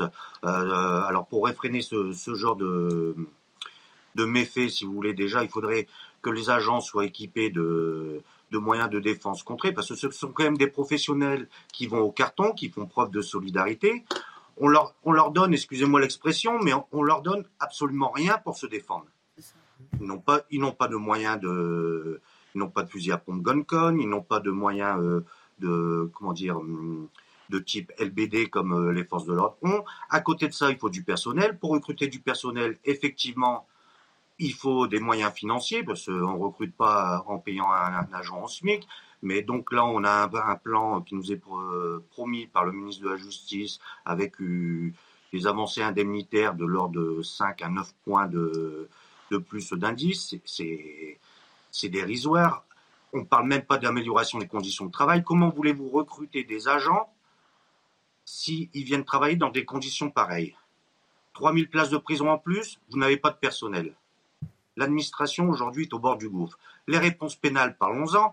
On, parle de, donner un sens à la peine. Quand vous avez des individus qui viennent projeter à plusieurs reprises, qui ont, qui ont et nous avons des fois la chance de, d'avoir des individus qui se, qui se font appréhender. Quand vous avez des individus donc qui viennent 5-6 fois projetés et qu'on leur dit ah ben euh, on va vous mettre un peu de sursis, ne revenez plus, hein, surtout on vous donne un avertissement. Mais quel message on fait passer auprès de la population? Qu'est-ce que vous espérez, euh, Joyce Ledoux, très concrètement Qu'est-ce que vous demandez là? Bah, très concrètement, qu'on se pense sur euh, les conditions de travail de l'ensemble du personnel de surveillance. Alors, conditions de travail, comme je vous disais, comme je vous disais, c'est mettre des moyens de mettre des moyens auprès du personnel, revoir également, parce que ça passe par là, tout ce qui est rythme de travail. Aujourd'hui, ce sont des rythmes qui sont d'un autre temps. Vous avez des agents qui sont usés physiquement et moralement, qui viennent faire des, qui viennent faire des cycles de trois jours avec des matins-nuits et ça, ça, devient plus possible. Il faut, il faut revoir l'ensemble de des moyens euh, qu'on met à disposition de cette administration. Quel est l'état d'esprit de vos collègues à, à Beauvais, là? Même si on subodore Pardon? Alors, ils sont, ils sont malheureusement un peu euh, désabusés, notamment euh, quand on voit donc ce, ce genre de méfaits qui sont commis, sur le glacis. À côté de ça, vous avez également le, domaine qui, lui, n'est pas sécurisé. Je vais prendre mes, collègues de Fresnes dernièrement où ils ont eu des véhicules incendiés euh, sur leur parking. Vous avez des individus qui, jour et nuit, on ne sait pas ce qu'ils font là, se, baladent sur les parkings du personnel euh, et il ne se passe absolument rien. Ça fait sept ans que le centre pénitentiaire, par exemple, de Beauvais est ouvert vous n'avez pas une grille d'entrée. Un individu peut rentrer le jour comme la nuit. C'est c'est terrible, ce, terrible, ce témoignage, Michael euh, Taverne. Restez avec nous encore quelques instants, euh, Joris Ledoux. C'est terrible ce témoignage. Et je ne vous, parle même pas des intimidations. Pardon? Je, je, disais, je vous ne parle même pas des intimidations qui ont lieu justement vers le, le personnel sur le parking. Euh, voilà, ça, ce sont, ça, ça fait pas partie des agressions physiques. Parce que les agressions physiques sur le centre pénitentiaire de Beauvais, il y en a eu plus d'une trentaine cette année. Euh, les agents ELSP, donc qui, qui s'occupent notamment, parce qu'ils n'ont pas que ça comme mission de, de la sécurité périmétrique, si vous voulez, euh, ont eu plusieurs jours d'ITT. Dernièrement, le SDIS est intervenu pour un départ de, de, feu sur le domaine suite justement à des tirs de mortier. Donc il y a également le personnel, les personnes, mais également les biens qui sont en danger. Euh, deux mots, euh, Michael. Oui, c'est le témoignage parfait d'une déconnexion totale de nos pouvoirs politiques depuis 20, 25 ans. Là, euh, ces conditions dans les, dans les, dans les centres pénitentiaires, on en parlait il y a 10 ans, mais, mais s'il n'y a pas un changement radical, on en reparlera dans 10 ans, ça c'est mhm. certain. Vous savez, je pense que nous avons été dirigés par des, par, des, par des gens qui n'avaient aucune stratégie, aucune vision, et euh, pour faire un petit rapport avec une commission d'enquête qui a lieu euh, actuellement à l'Assemblée nationale sur les, sur les groupuscules violents pendant les manifs, nous avons auditionné Alain Bauer. Alain Bauer a dit une chose intéressante. C'est que, que ce soit les policiers, les gendarmes, la base n'est jamais écoutée alors qu'ils ont une tactique, ils ont une stratégie, ils ont une vision et ils ont un projet politique. Et aujourd'hui, ben, on a encore la démonstration que, en fait, les, syndicats, ceux qui, assurent la sécurité dans les prisons, les surveillants pénitentiaires, les pompiers, les gendarmes, les policiers municipaux ne sont jamais entendus. Alors qu'il y a des, mesures à prendre. Je pense qu'effectivement, ce terme, en tout cas, d'apporter ou alors de, doter les surveillants pénitentiaires de moyens dits intermédiaires, parce qu'on tout à l'heure on parlait d'armement, de moyens intermédiaires. Mmh C'est une piste, pourquoi pas. il, devrait avoir quand même la possibilité de, se défendre. Mais derrière, il faut également une réponse pénale. Parce que si on a des lancers de produits de, d'armes, de, produits stupéfiants, et puis qu'on leur dit bon la prochaine fois, euh, attention, la prochaine fois, attention, mais ça fait 25 ans qu'on entend ça, donc il y a un moment, tapons du poing sur la table, il faut une réponse ferme de l'État. Ce qui est terrible euh, au cours de, nos émissions, c'est quand on évoque, et on a évoqué le, blues des, des, policiers, le malaise des policiers. Hier, on évoquait également le malaise des médecins généralistes, dont certains ont décidé d'augmenter la consultation et de la monter à à 30 euros. On entend le témoignage euh, de Joris. je vois quelqu'un qui, est, euh, qui semble désespéré, impuissant. La rentrée va être compliquée pour euh, le gouvernement Bernard Conal. Les dossiers s'accumulent. Hein. Pour, pour tout le monde, y compris pour nos petits entrepreneurs indépendants. ce que je ressens, moi, c'est le désarroi d'un certain nombre de catégories de population, surtout dans les métiers à risque et les métiers en tension. et ça, c'est un vrai problème. Donc il faut des moyens les moyens financiers, il faut aussi la reconnaissance de ce travail, la sécurisation des métiers. Et puis, euh, ça a été dit qu'on écoute aussi euh, la détresse et la douleur euh, des personnes qui font des missions de service public et qui essaient de les faire dans le cadre des valeurs de la République, avec une difficulté, c'est aussi de protéger leur vie, protéger l'intégrité, non seulement physique et morale, parce que les burn-out, ça existe, la difficulté de revenir au travail si on pense qu'on risque sa vie euh, ou que sa famille peut être mise en danger, euh, c'est pas facile d'exercer un métier.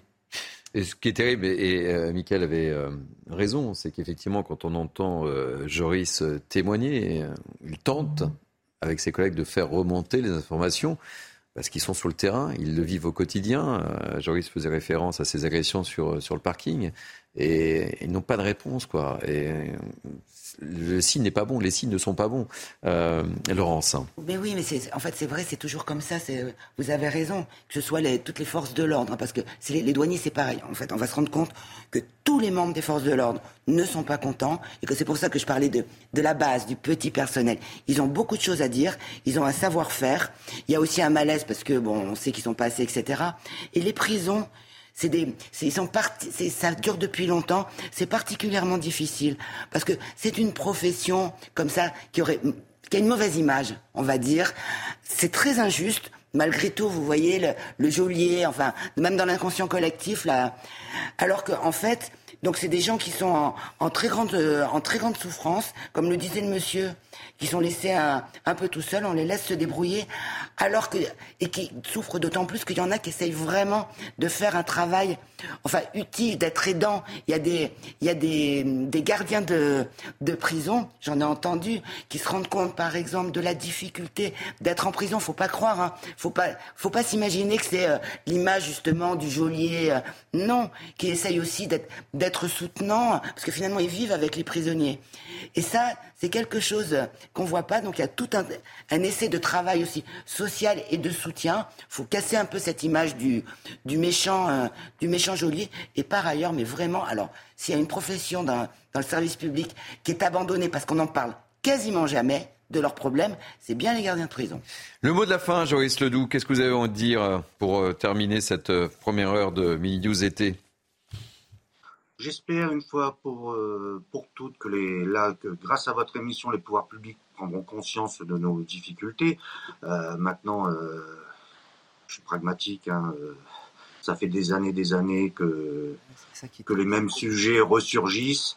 Euh, nous... On vous sent résigné, euh, Joyce Ledoux. C'est ça qui est terrible dans ce résigné, témoignage. Pas résigné, si vous voulez, mais l'un de vos interlocuteurs disaient que ça dure depuis des années. Effectivement, ça dure depuis des, années.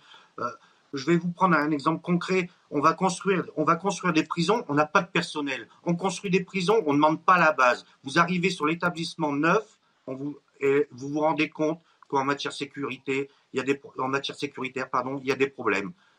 La base est complètement oubliée. Merci, merci beaucoup, Joyce Ledoux. On voulait, on voulait vraiment donner un, un coup de projecteur sur euh, votre profession et merci de, de, ce témoignage poignant, évidemment. Donc je retire le mot résigné, mais, euh, mais quand même. Ah. Non, non, non, non, on n'est pas résigné. Il faut se battre. désabusé plutôt. Merci bien.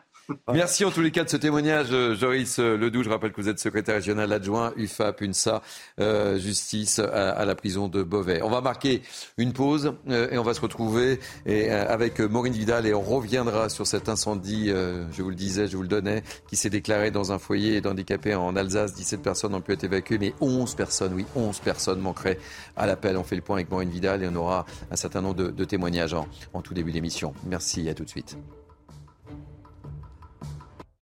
Soyez les bienvenus, c'est la dernière ligne droite, la dernière heure pour Mini News été. Nous sommes encore ensemble durant une heure, mais tout de suite place à l'info avec Félicité Kindoki. Rebonjour Félicité. Rebonjour Thierry. À la une de l'actualité, cet incendie qui s'est déclaré dans un foyer pour handicapés mentaux légers à Winsenheim, près de Colmar.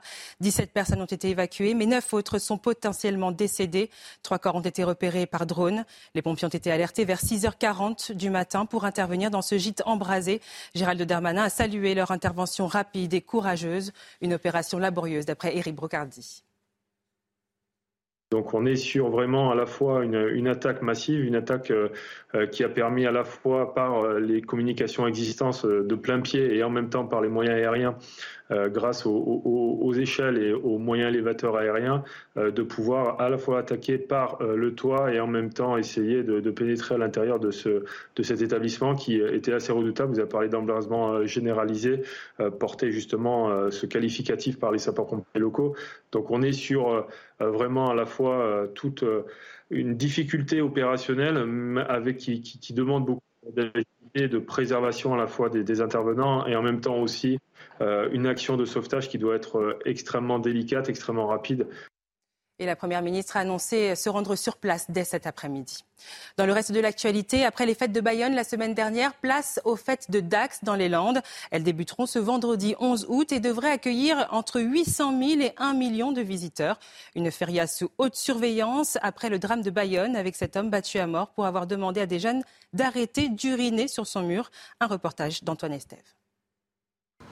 Des grillages pour protéger les espaces publics, des chapiteaux démontables pour danser toute la nuit. Dans le centre de Dax, on se prépare avant l'arrivée des 800 000 festaires le week-end prochain. Face à cette foule attendue, ce cafetier de la place des Termes n'est pas inquiet pour la sécurité des lieux. On n'a pas forcément la volonté d'avoir des agents de sécurité partout, parce que ça donne une ambiance qui ne correspond pas à notre établissement. On est plutôt dans une logique euh, d'accueil, euh, dans une logique d'explication et aussi de solidarité entre cafetiers et commerçants, où quand il y a des problèmes, et c'est très très rare, on puisse intervenir euh, rapidement. Mais à Dax, tout le monde a en tête le drame vécu pendant les fêtes de Bayonne. Cet homme battu à mort en face de chez lui parce qu'il avait demandé à des personnes d'arrêter d'uriner sur son mur. Faut pas se trouver là au mauvais moment, au mauvais endroit, quoi. Mais bon, que voulez-vous hein. Ça arrive tout le temps, partout. Il n'y a pas que spécialement Bayonne, hein, ni Dax, euh, tous les, les rassemblements. Voilà. Ça, c'est pas l'esprit des fêtes, en fait. Mais bon, dans, dans la loi du nombre, il y a toujours des, il y a toujours des gens qui passent à côté de l'esprit. Et ben, les forces de l'ordre sont là, nos services d'ordre sont là aussi pour protéger justement ceux qui font la fête. Avec des centaines de policiers disséminés dans les petites rues, les autorités veulent éviter les violences, les agressions souvent commises par des personnes qui ne viennent pas pour faire la fête. Sur 800 000 personnes qui viennent nous rendre visite, il peut y avoir euh, quelques groupes isolés. Le dispositif de sécurité permettra euh, ben, de juguler euh, à la source toutes les mauvaises intentions. Cette année, la municipalité compte beaucoup sur la vidéosurveillance pour cibler les interventions des agents. Plusieurs centaines de caméras qui permettent de repérer les mauvais gestes et d'alerter les policiers en civil présents au milieu de la foule. Une fréquentation en hausse pour certains parcs d'attractions. C'est le cas du Futuroscope qui a su se renouveler depuis ses débuts. Cette année, le parc du Poitou devrait franchir la barre des 2 millions de visiteurs. Et hier déjà, il accueillait en grande pompe son 60 millionième visiteur. Un reportage de Michael Chaillot. S'il pensait venir en toute discrétion, c'est raté. Strass, paillettes et musique sont au rendez-vous pour accueillir le 60 millionième visiteur du Futuroscope, une famille bretonne aux anges. Enfants. On aime bien euh, tout ce qui est par rapport à l'audiovisuel et tout ça. Puis les petits n'aiment pas trop euh, les attractions, trop associations fortes. C'est un bon, un bon mix par rapport aux autres parcs. Accueil VIP toute la journée, pas de queue aux attractions, repas et moult cadeaux offerts pour la famille. 60 millions de visiteurs, ça se fête pour un parc d'abord dédié à l'image qui, depuis 2010, a mis l'accent sur les sensations. Un virage réussi. En 2022, les chasseurs de tornades étaient élus meilleure attraction du monde. Chaque fois qu'on fait une attraction, il faut qu'il y ait ces éléments de curiosité qu'on puisse donner à nos visiteurs pour faire en sorte qu'ils ne ressortent pas euh, complètement comme ils sont rentrés. Le Futuroscope n'achète pas sur catalogue. Le Futuroscope crée de toutes pièces, va faire le tour du monde pour essayer d'aller chercher des matières premières, pour essayer d'être précurseur dans les différentes technologies et ensuite essayer d'assembler ces technologies-là avec euh, des thématiques qui nous semblent être éligibles à la marque du Futuroscope. Le Futuroscope devrait dépasser les 2 millions de visiteurs cette année et investit 300 millions d'euros d'ici 2025 pour se renouveler. Les grues sont partout, le chantier est en cours. Dans un an, Aquascope, un parc autour de l'image et de l'eau, ouvrira ses portes. Et enfin, aux États-Unis, la loterie du méga million a été remportée hier. Un Américain de Floride a gagné 1,58 milliard de dollars. La somme était en jeu depuis le 18 avril. L'heureux élu devra choisir entre recevoir l'intégralité de la somme via des paiements étalés sur 30 ans ou être payé en une seule fois. Mais il devra toutefois s'acquitter d'un taux d'imposition sur ses gains à hauteur de 37% Le fisc américain considère qu'il s'agit de revenus ordinaires. Oh oui. avec cette somme. C'est vrai. Merci, on retrouve dans une heure, ma chère Félicité. Euh, on va entamer cette dernière heure de Mini été avec moi pour commenter l'actualité. Toujours Laurence Beneux, euh, Bernard Cohen-Haddad, Michael Taverne, euh, Thomas Bonnet, journaliste politique qui nous a rejoint. On parlera d'un texte important, un texte de loi qui sera présenté en septembre, fin septembre, hein, au président de la République On parlera d'un dossier un peu sensible euh, qui fait débat, c'est le dossier sur euh, la fin de vie.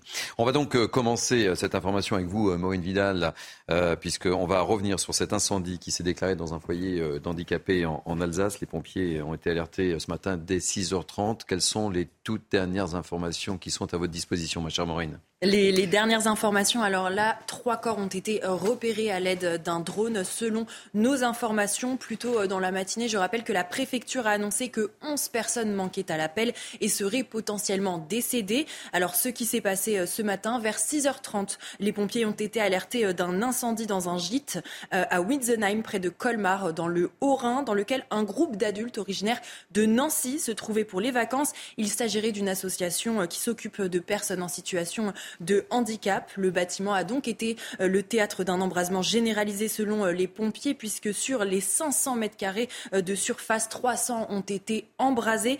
17 personnes ont été évacuées des lieux plus tôt dans la journée, des flammes violentes, mais l'incendie a été heureusement rapidement maîtrisé par les forces déployées sur place. Au total, une dizaine de véhicules, 76 sapeurs-pompiers, 40 militaires de la gendarmerie sont intervenus. Les causes de l'incendie sont pour le moment encore inconnues. Dans l'urgence, Elisabeth Borne se sur place aux côtés d'Aurore Berger sur demande du président de la République. Merci beaucoup euh, Maureen n'hésitez pas à intervenir euh, dès que vous avez la moindre information. Merci, euh, mille fois pour ces précisions. C'est terrible ce, drame, on le vit depuis, depuis une heure, Michael Taverne. Hein. Oui, le bilan s'annonce lourd, hein, visiblement. Oui, c'est dramatique. Et puis bon, visiblement, on a déjà repéré trois corps et c'est possible qu'on en, repère un, peu plus, donc c'est dramatique. Mais bon, il reste encore peut-être de l'espoir pour essayer peut-être essayer de sauver une, ou deux personnes. On, ne sait jamais, mais effectivement, c'est dramatique. Donc il faut une nouvelle fois avoir un petit peu de, mesure, savoir exactement ce qui s'est passé. Est-ce que c'est accidentel Est-ce que c'est criminel Féliciter également et remercier les services de secours qui sont intervenus très rapidement pour euh, maîtriser cet incendie. Euh, et, c'est vrai qu'il faut penser à cette association euh, qui va devoir s'en remettre. Et Maureen le, disait, le fait qu'Elisabeth Borne se, déplace accompagnée par Aurore Berger signifie qu'effectivement, on s'attend évidemment à, un bilan, hélas, hélas lourd. Laurence, hein, bonne. Oui, bah, c'est difficile de commenter ce genre de choses, hein, évidemment. C'est très, difficile, c'est une tragédie. On espère qu'il y aura plus de survivants que ce qu'il semble y en avoir. Bah, là, à ce stade-là, on se pose plein de questions, on se demande comment ça a été possible, comme, pourquoi ça s'est embrasé si vite. Euh, et oui, on a une pensée pour les victimes, mais enfin, il n'y a pas grand-chose à dire de plus, euh, en l'état actuel des choses en tout cas. Bernard, un dernier mot. C'est un drame humain, c'est une pensée bien entendu pour les victimes, les familles des victimes. Pensée aussi pour les personnels qui travaillent dans cet établissement, qui euh, doivent être dévastés humainement. félicitations aux forces de l'ordre qui ont réussi à circonscrire rapidement euh, le sinistre et l'incendie, et puis euh, euh, beaucoup d'attentes sur le pire. Et là, moi, j'ai beaucoup de tristesse. Je l'ai vécu, ce type de drame, quand j'étais jeune, d'un incendie avec des morts dans un lycée, de mes collègues de classe. Je sais ce que c'est. Ce Espairon, pour ne pas le citer, et je sais que c'est extrêmement douloureux. J'ai beaucoup de peine, de retenue. Je crois qu'il faut être extrêmement prudent. Et aussi, je crois que le déplacement de la Première ministre est un geste fort et il est important qu'elle le fasse, euh, qu'elle s'exprime euh, pour tout simplement montrer que la nation est présente auprès de, euh, l'ensemble de l'écosystème, y compris de cette ville de Winsenheim qui n'avait pas besoin de ce drame. Et Maureen Vidal, on a recueilli un, témoignage hein, que l'on va regarder. J'étais en train de dormir, puis vers 7 heures, j'ai entendu euh, beaucoup de bruit, beaucoup de gyrophares. Donc au début, je me suis dit, bon, il y des ambulances qui passent et les pompiers qui passent, comme ça peut arriver euh, régulièrement. Mais là, je sentais bien qu'il y avait une effervescence dans la rue. Et du coup, j'ai ouvert les volets, j'ai ouvert la fenêtre, j'ai regardé. Et en fait, j'ai une visibilité juste dans la cour en face. Donc c'est un ancien corps de ferme. Où il y a beaucoup de bâtiments qui ont été réhabilités en gîte. Et du coup, euh, voilà, j'ai vu tout de suite le gros dégagement de fumée et bah, tous les différents véhicules, des petits véhicules, des gros véhicules. Il y avait le centre de commandement aussi, juste en face. Enfin, voilà, quoi. C'est, on sent tout de suite que c'est pas un, petit, un petit feu de broussailles, quoi, qu'il y a quelque chose de sérieux. Et du coup, euh, ben, je me suis déplacée parce que je voyais que le panache de fumée. J'ai été dans le jardin et là, j'ai vu, euh, en fait, le, bâtiment en flamme, quoi. Voilà, effectivement, on l'a vu sur euh, les images que nous avons recueillies. C'est loin d'un feu de broussailles, évidemment, et les flammes étaient euh, très importantes. On reviendra évidemment à tout moment avec vous, euh, ma chère Maureen, sur ce dramatique incendie, mais il faut poursuivre l'actualité. On va continuer avec vous, mon cher Thomas Bonnet. On va évoquer un, un dossier, effectivement, qui ne laisse personne indifférent. On va parler de ce dossier de la fin de vie. Actualité très lourde hein, en, ce, mercredi. On le sait, Emmanuel Macron est toujours à la recherche d'un modèle français. Euh, la piste privilégiée euh, par son gouvernement serait l'ouverture euh, du suicide assisté. Le sujet, on le sait, fait, fait débat. Car pour les soignants, donner la mort n'est pas un soin, évidemment. Quels sont les enjeux de ce texte, mon cher Thomas? Alors, on sait que ça fait euh, très longtemps maintenant que le président de la République souhaite un nouveau texte sur euh, l'euthanasie, sur euh, la fin de vie. Depuis déjà 2018, il y avait des discussions. Et là, il y a un projet de loi qui est donc en préparation. Il faut rappeler qu'il y a une convention citoyenne qui a été organisée au printemps, qui a rendu ses conclusions. Ces conclusions, c'était notamment de développer les soins palliatifs. Et 75% des membres de cette Convention citoyenne s'était dit favorable à une aide active à mourir. À l'issue de cette Convention citoyenne, le président de la République avait pris la parole. On peut euh, l'écouter, euh, un extrait. J'ai en la matière une opinion personnelle qui, comme celle de nombreux Français, peut évoluer, évolue, évoluera, qui le sait. Sur un tel sujet, j'ai aussi, en tant que président de la République, une responsabilité de concorde et une volonté d'apaisement. Cette expression de la Convention porte en elle une exigence et une attente. C'est celle d'un modèle français de la fin de vie.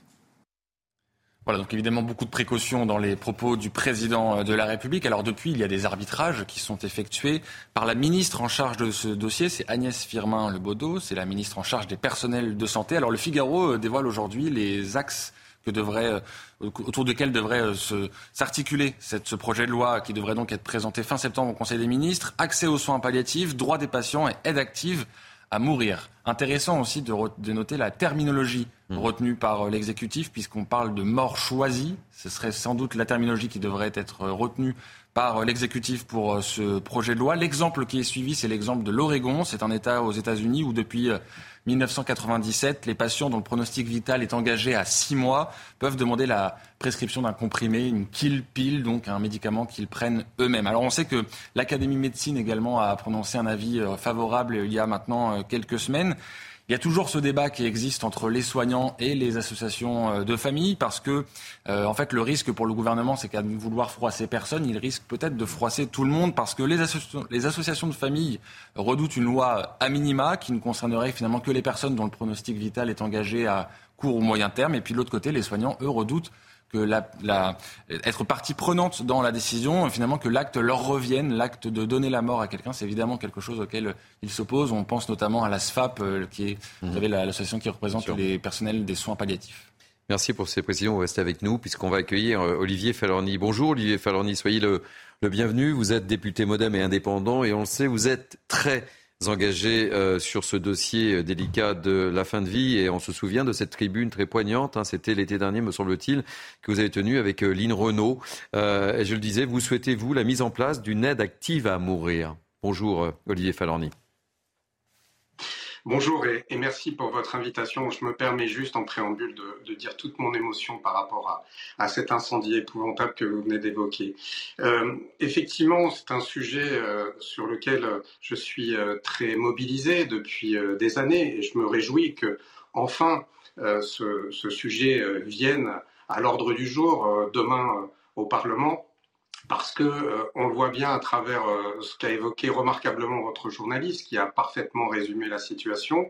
Nous avons aujourd'hui des pistes de travail, euh, pour ne pas dire des ballons d'essai, sur un texte de loi, quand même, je le redis, qui pour l'instant n'est pas rédigé, qui n'a pas été présenté au président de la République ni à la première ministre, et encore moins au parlementaire. Donc de toute façon, il s'agira en septembre de travailler sur un texte de loi qui sera un point de départ et ensuite le Parlement s'en saisira, peut-être euh, en le faisant avancer, peut-être en le faisant reculer, mais on est au début d'un processus, mais qui s'inscrit dans un grand débat public. Euh, la Convention citoyenne en a été euh, un des moments forts, et, je crois qu'il faut aller jusqu'au bout de ce processus démocratique. Emmanuel Macron et, Thomas Bonnet l'a rappelé, c'était engagé à s'appuyer justement sur les travaux de, cette Convention citoyenne. Hein? Oui, absolument. Vous savez, euh, le principe de la Convention citoyenne, euh, il est de, permettre à un certain nombre de citoyens euh, tirés au sort selon des critères représentatifs et de travailler sur la durée sur un sujet. là, en l'occurrence, nous avons eu 184 citoyens qui, pendant 27 jours, ont essayé de définir ce, qui pour, ce que pourrait être un modèle français euh, de, fin de vie. Euh, et notamment, euh, les citoyens avaient dit concernant le suicide assisté, puisque le débat aujourd'hui vient sur quel type d'aide active à mourir, ils ont dit clairement que le suicide assisté pouvait générer des inégalités à droit constant, c'est-à-dire à condition d'éligibilité constante, si il n'était pas permis à des personnes en fin de vie qui n'auraient plus la capacité physique de s'auto-administrer le produit, comme c'est le cas pour ce qu'on appelle le suicide assisté. Donc l'enjeu euh, aujourd'hui et demain, euh, c'est de faire en sorte que ce nouveau droit, qui visiblement euh, est voulu par le président de la République, et tant mieux, soit un droit qui devienne effectif. Parce que c'est une chose que le législateur vote un droit, encore faut-il que demain, il soit possible, il soit effectif, et je crois que c'est tout l'enjeu des débats à venir. Alors, Jean-François Métis, ancien ministre de la Santé, comme vous le savez, ancien président du comité d'éthique, lui souhaite qu'il y ait une participation du juge. Ben, vous savez, là, on rentre vraiment dans ce que j'évoquais à l'instant, c'est-à-dire rendre effectif un droit. Plus vous créez des conditions qui, à mon sens, euh, ne sont pas pertinentes. Euh, vous savez, les critères d'éligibilité, euh, ce seront des critères qui seront médicaux. je rappelle, pour pas qu'il y ait de confusion avec les, avec vous faites référence à Monsieur Mattei, on ne parle pas de la vieillesse, hein. on parle de la maladie grave et incurable. Donc les critères, ils sont médicaux, et notamment ce que je viens de dire, c'est-à-dire être atteint d'une maladie incurable qui génère des souffrances inapaisables avec un pronostic vital visiblement engagé à moyen terme. Ce sont les conditions euh, majeures. Donc c'est un médecin c'est un médecin, collège plus, plus, exactement médical, qui peut dire nous sommes dans ces conditions-là. Donc euh, introduire un juge, c'est finalement euh, créer une forme d'usine à gaz qui rendrait inopérant ce droit. Donc moi je dis attention, euh, aujourd'hui, le contrôle a priori, ce qu'on appelle le contrôle a priori, il y aura un, contrôle aussi a posteriori avec une commission de contrôle sur les actes qui ont été euh, menés. Euh, ce contrôle a priori, cette validation, elle doit se faire par le corps médical, par un collège médical, et je crois qu'il ne faut pas rajouter des structures. vous savez, c'est le ministère de la Santé hein, qui porte ce sujet, c'est pas le ministère de la Justice. Donc il s'agit de modifier le code de la santé publique, peut-être le code pénal, mais d'abord le code de la santé publique. Et ce sont des éléments médicaux qu'il faut mettre en avant en premier lieu. Euh, vous restez avec nous, Olivier Falorni, on ouvre le débat, mais euh, Thomas Bonnet souhaitait apporter quelques petites précisions. Oui, j'ai en fait une question pour euh, M. Falorni, si vous permettez. Thierry, bonjour, Monsieur le député. Vous aviez déposé une proposition de loi au printemps 2021 avec une légalisation relativement large de l'euthanasie. On nous parle là plutôt d'un modèle euh, je suis basé sur l'exemple de l'Oregon où seules les personnes dont le pronostic vital est engagé seraient concernées. Quelle est votre position, vous, par rapport à, cette décision qui pourrait être celle du gouvernement? Mais, euh, Moi, d'abord, je considère que c'est une avancée de pouvoir déjà intégrer l'idée dans un texte de loi qui devra intégrer aussi une amélioration euh, du droit des patients et un développement massif des soins palliatifs. Je le rappelle, euh, l'aide active à mourir n'est pas le seul sujet euh, en termes d'amélioration des conditions de fin de vie des Français. pour répondre à votre question, effectivement, la question du suicide assisté, pour que vos téléspectateurs soient bien au fait. Le suicide assisté, c'est quand vous auto-administrez le produit létal qui vous a été prescrit par un médecin, selon les conditions fixées par la loi. L'euthanasie, même si je n'aime pas le terme de suicide assisté et d'euthanasie parce qu'ils sont connotés par les opposants, l'euthanasie, c'est demander l'intervention d'un tiers, en l'occurrence euh, un médecin, parce que ça correspond, à mon sens, euh, au modèle français. Et euh, si vous légalisez uniquement le suicide assisté, vous mettez de côté, même s'ils répondent aux mêmes critères, c'est-à-dire maladie grave et incurable, etc., être majeur, euh, volonté euh, libre, éclairée, réitérée. Euh, vous mettez de côté tous ces malades qui ne sont plus en mesure physiquement de faire le geste eux-mêmes. Et d'ailleurs, le Comité national d'éthique avait alerté sur cette problématique en disant que ça créerait des inégalités et, pour le coup, un autre problème éthique. Donc moi, j'alerte sur cette dimension-là. Avancer sur le suicide assisté, oui, mais ne créons pas des inégalités à condition d'éligibilité égale. J'espère que j'ai été clair, mais en tout cas, euh, ce qu'il faut, c'est l'effectivité du droit et l'égalité en fonction des conditions euh, définies par la loi. Vous avez été très clair, Olivier Farloni. Je, vous garde encore quelques instants. On, va, on ouvre le débat avec, euh, avec mes grands témoins. Et, nous avons Mickaël Taverne, qui est député RN du Nord. C'est un véritable problème de, société. Quelle est votre vision au sein du RN par rapport à, à, ce projet ah, C'est un sujet de société extrêmement sensible, épineux. Et je pense que quand nous n'avons pas été confrontés à ce type de situation, euh, malheureusement aujourd'hui nous ne sommes que témoins. Euh, c'est vrai que dans, notre entourage, nous avons des, gens qui ont été confrontés à, des proches euh, qui ont été atteints de, de, graves maladies incurables, qui étaient quasiment condamnés. Donc c'est un sujet extrêmement sensible. Et là-dessus, euh, il y a déjà une loi qui existe, hein, la, loi euh, Léonetti, qui mhm. était euh, plutôt, plutôt mesurée. Mais aujourd'hui, et ça a été rappelé, je pense que nous avons un, très gros retard en France en termes de, soins palliatifs, en termes même de, formation de, soignants, hein, en soins palliatifs, en, gériatrie, etc. Donc c'est vrai que c'est un sujet qui, sera, qui sera débattu à, à l'Assemblée, mais moi, je suis, voilà, je suis un petit peu, un petit peu réservé. Il faudra voir comment avancent les, les, débats parce que c'est évoqué votre la, position de, votre parti euh, sur, le, sur le sujet. Euh. Vous savez, je pense que c'est comme dans toute la société française euh, et comme dans tous les groupes politiques, je pense. il y a, il y aura très certainement des, des sensibilités différentes. Mhm. Je pense que tous les Français ne seront pas pour ce projet de loi, donc ce sera un débat. C'est sensible quand même, comme, oui, mais, notamment chez les soignants d'ailleurs. Comme sujet, notamment chez les soignants, on a on a beaucoup de, témoignages de médecins qui, qui d'ailleurs, qui m'ont dit à titre personnel, vous savez, moi je suis médecin, non pas pour donner la mort, mais pour essayer justement de, bah préserver la vie. Mm. Donc euh, voilà, et, ensuite, mais je pense qu'il faudra véritablement accentuer sur, sur les, soins palliatifs, mais effectivement, c'est un sujet euh, sensible et qui va, qui va, je pense, nourrir un débat, mais en tout cas, si cela doit se faire, il faut que ce soit véritablement très encadré. Laurence Bonneux. Oui, je trouve que c'est un très très vaste sujet. Euh, qu'on ne peut même pas réduire. Enfin, il y a une dimension éthique évidemment, parce que par exemple, ça, ça, ça implique aussi le, les moyens dans les hôpitaux. Moi, il se trouve que j'ai été, j'ai été confronté dans mon entourage. Bon, en fait, les hôpitaux savent déjà sédater les gens mhm. et éventuellement savoir que le petit coup de morphine en plus, ils sont sédatés euh, va, va finir, euh, vous, comprenez J'ai vécu aussi, donc je, je sais de quoi vous parlez. Voilà. le problème étant que ça, il faut que ce soit encore possible. Donc, euh, et ça n'est pas. J'ai toujours dans mon entourage une. il n'y a pas longtemps, c'était donc quelqu'un qui est, qui est mort d'un cancer, qui était jeune. C'est sa conjointe qui a, qui lui a, qui a fini par lui donner cette, la dose de morphine en trop parce qu'elle n'avait pas réussi à le faire hospitaliser parce qu'il n'y avait pas de place. Donc c'est vraiment un contexte qui est vaste. Et par rapport à ce que disait le monsieur, il disait il faut par rapport à l'intervention du juge. Alors oui, c'est vrai, il y a le risque que ce soit une, usine à gaz. D'un autre côté, qui va évaluer? Parce qu'il disait qu'une volonté personnelle réitérée, etc. Mais justement, il y a des cas où les personnes, c'est peut-être pas si simple. Et puis ils sont peut-être pas capables de l'exprimer.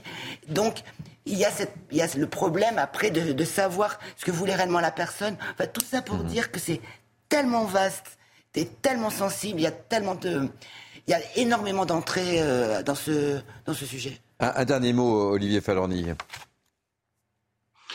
Oui, je, crois qu'on évoque euh, une, un, débat de société effectivement qui euh, va, je pense, permettre aussi à, chacune et chacun de s'exprimer dans le respect des convictions de, chacun.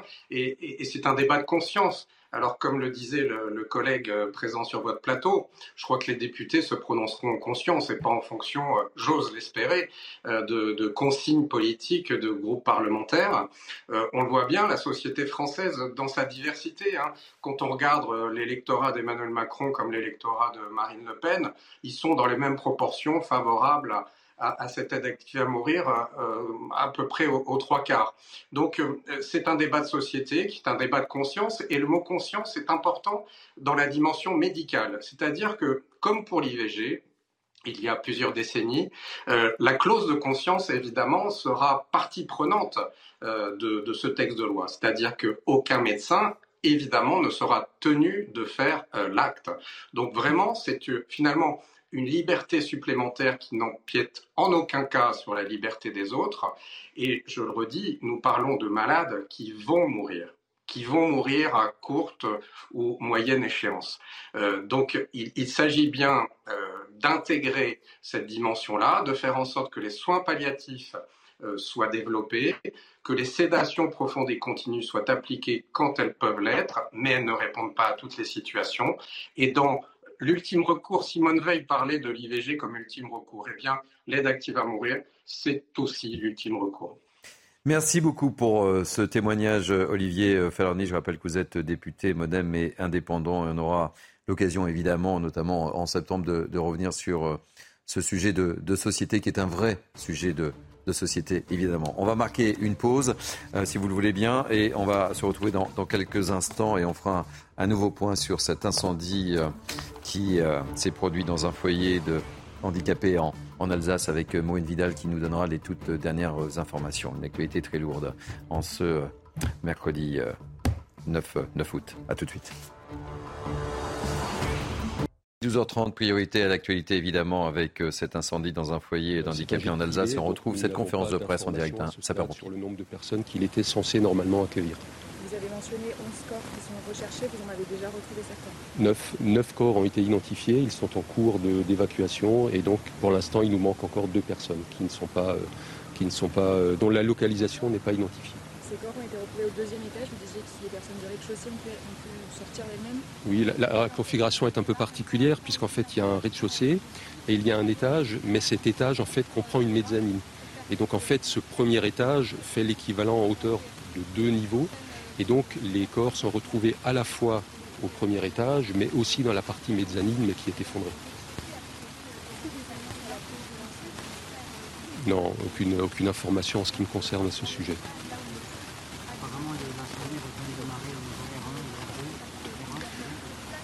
On peut que le supposer euh, au regard de, l'état du bâtiment. Euh, mais là encore, c'est l'enquête de gendarmerie qui le, qui le dira. Est-ce qu'on sait déjà pourquoi Pardon?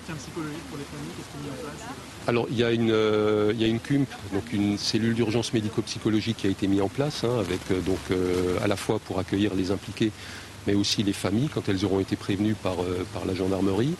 Euh, cette CUMP est gérée par, euh, par une structure hospitalière.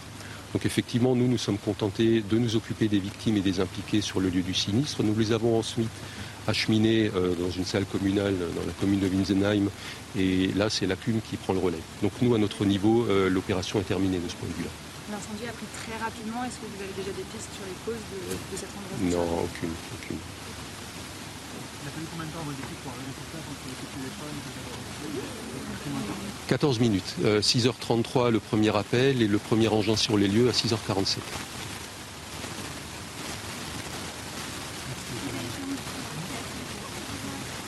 Euh, alors il y a eu, euh, des gens de passage effectivement qui sur la route, la, route ont, constaté effectivement qu'il y avait des, flammes, des gens du voisinage.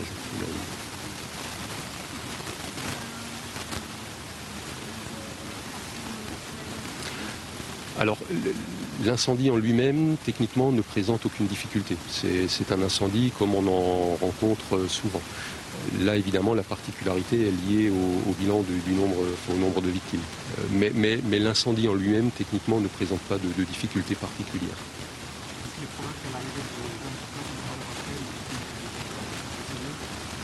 Compte tenu de, l'état d'embrasement, euh, c'est plus que probable. C'est plus que probable. ça devrait se poursuivre tout l'après-midi euh, Non, non, non, pour l'instant non. De toute façon, euh, il reste encore des points chauds. Euh, mais au-delà des points chauds, tant que les, corps des victimes n'auront pas été identifiés et sortis des décombres pour ensuite être, être pris en charge par les services d'enquête, pour nous, l'opération n'est pas terminée. Voilà. Moi, je peut-être un peu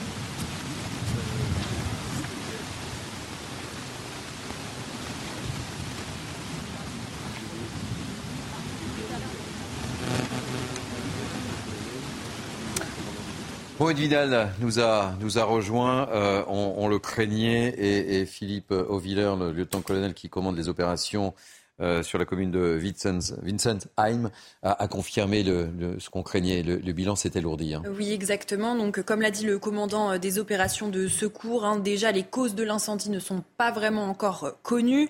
Les neuf corps ont bien été retrouvés sur place, dont les trois dont on parlait tout à l'heure, qui avaient été repérés par drone un petit peu plus tôt.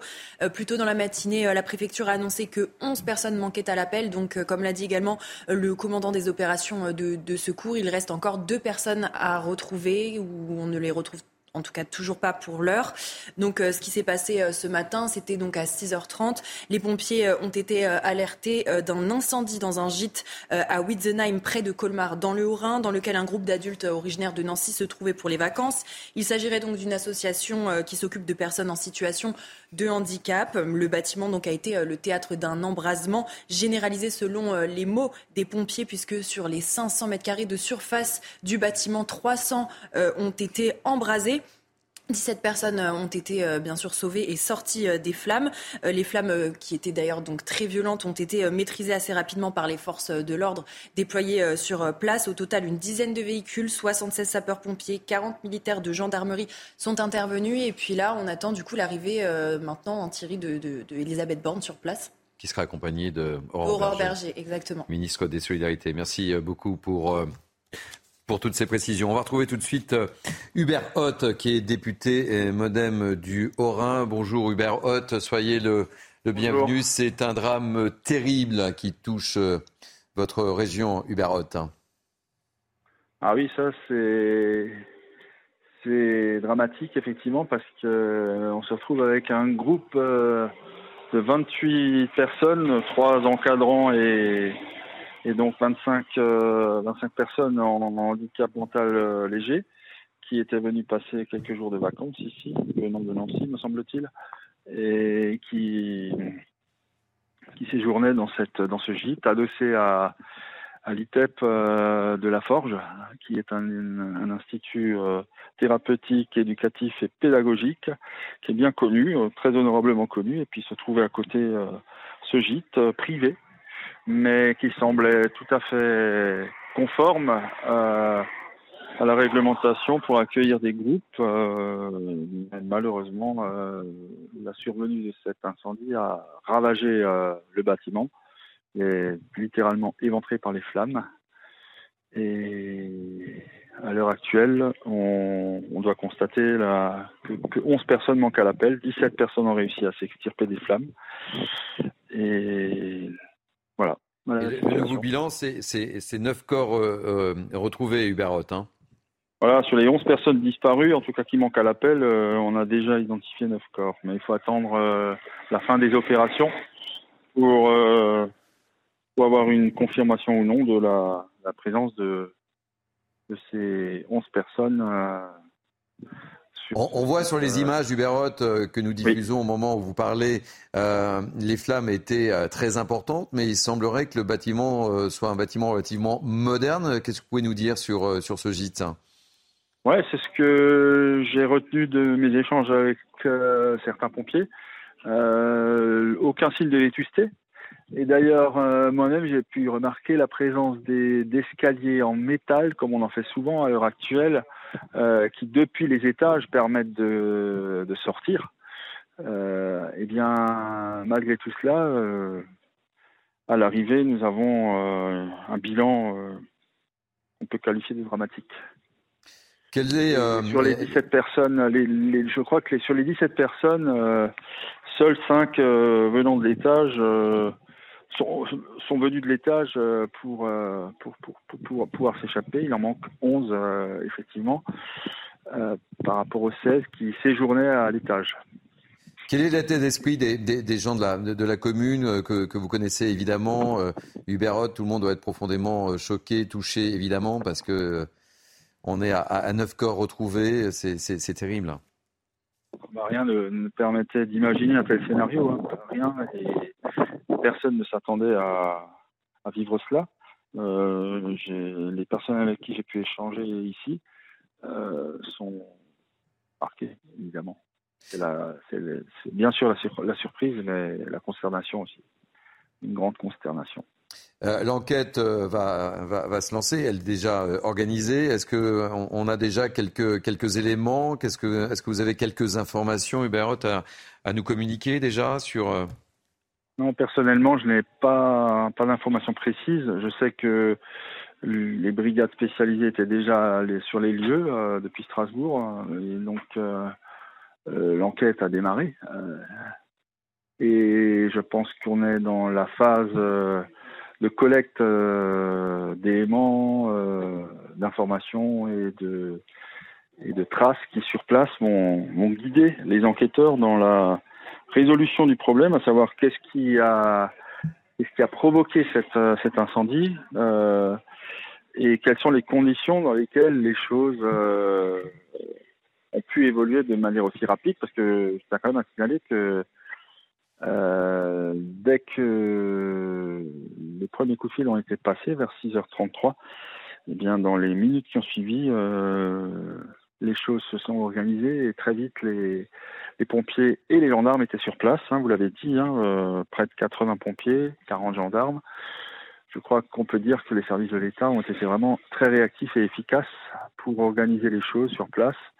Malheureusement, euh, l'ampleur du, feu sa propagation très rapide a, empêché euh, que, que le, la, fin, euh, la fin du sinistre très rapide.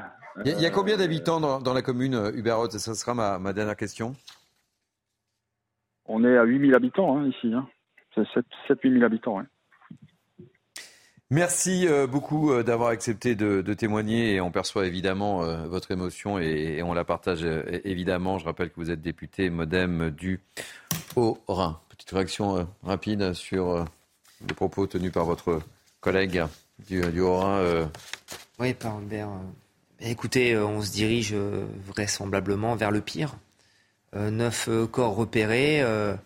D'après ce que, déclare le, commandant des opérations de secours, euh, on se dirige euh, vraisemblablement peut-être vers euh, un scénario de 11 décès, 11 personnes qui ne répondaient pas à l'appel. Et voilà, malheureusement, voilà, c'est un drame. Je pense qu'on a, résumé la situation, mais je voudrais quand même rappeler, puisque le commandant des opérations de, secours l'a indiqué, les pompiers sont arrivés à peine 15 minutes. Après le, le, sinistre. Et il faut vraiment les saluer parce que, parce que je pense qu'ils ont, euh, grâce à leur intervention, empêché euh, qu'il y ait d'autres victimes. Et ça, il faut, il faut le saluer. Il y a, il y a un drame avec euh, vraisemblablement, très certainement même 11 victimes, mais il y aurait pu en avoir plus sur l'intervention des, des, des secours. Voilà ce qu'on pouvait dire pour le moment. Euh, Maureen Vidal, vous nous donnez les, évidemment dès que vous pouvez les dernières informations. Et on rappelle, hein, Elisabeth Borne est, attendue sur place. On sait à peu près à quelle heure elle arrive ou pas du tout euh, Pour le moment, j'ai pas l'information. On n'a pas d'information pour le moment. Elle devrait pas tarder, je pense. Et donc, elle sera accompagnée par euh, Aurore Berger, ministre des Solidarités. Donc, une actualité très lourde. On va, on va aborder un, un autre sujet. Il nous reste une dizaine de minutes, un sujet un petit peu plus léger, si je puis me permettre. Euh, c'est un des chantiers euh, principaux de Gabriel Attal, le nouveau ministre de, l'Éducation euh, nationale. On va parler du port de l'uniforme à l'école. Je ne sais pas ce que vous en pensez les uns et les autres sur ce plateau.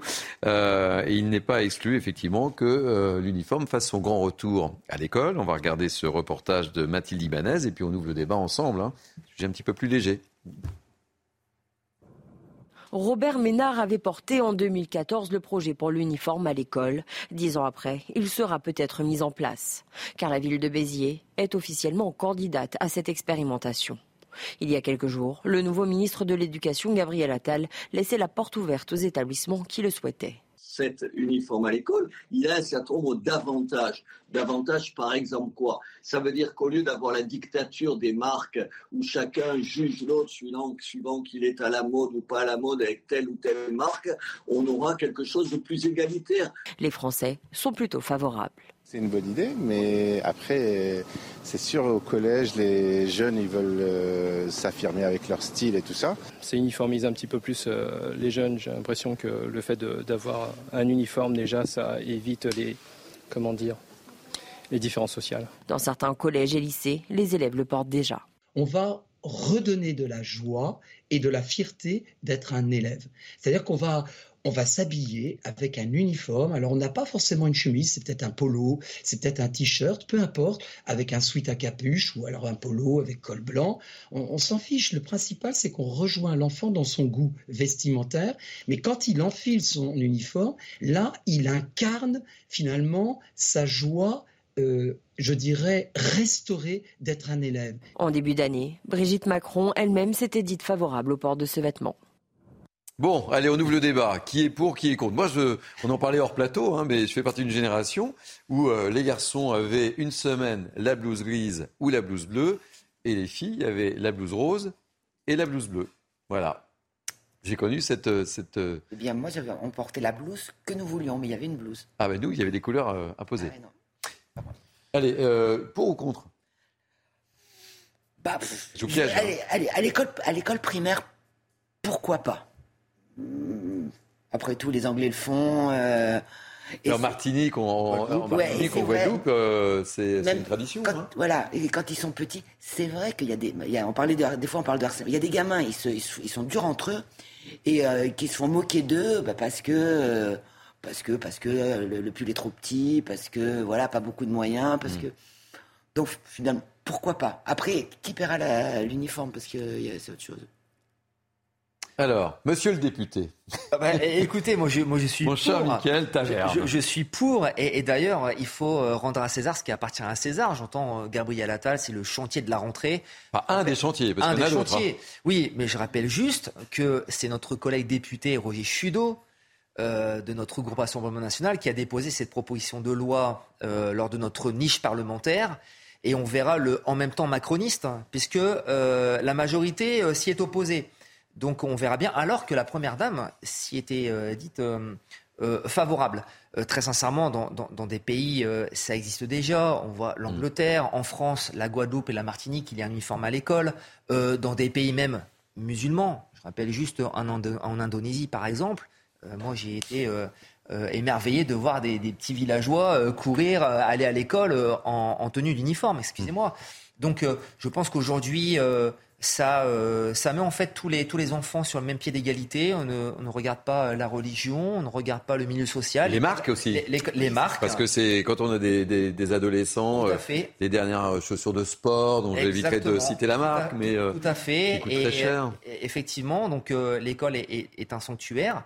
Et aujourd'hui, il faut le dire, ça, ça, ça permettrait en tout cas de préserver l'école de la République de l'islam politique qui essaye de, de, de pénétrer dans, dans ce sanctuaire avec la baya, etc. Donc je pense que l'uniforme à l'école peut être. Euh, Gabriel Attal a fait part de sa fermeté, hein, notamment sur, euh, sur, le port de la baya à l'école. Hein. Ça changera de l'ancien euh, de l'ancien ministre d'éducation nationale. Mais vous savez, moi je, je, crois ce que je vois avec le en même temps macroniste, on peut être surpris.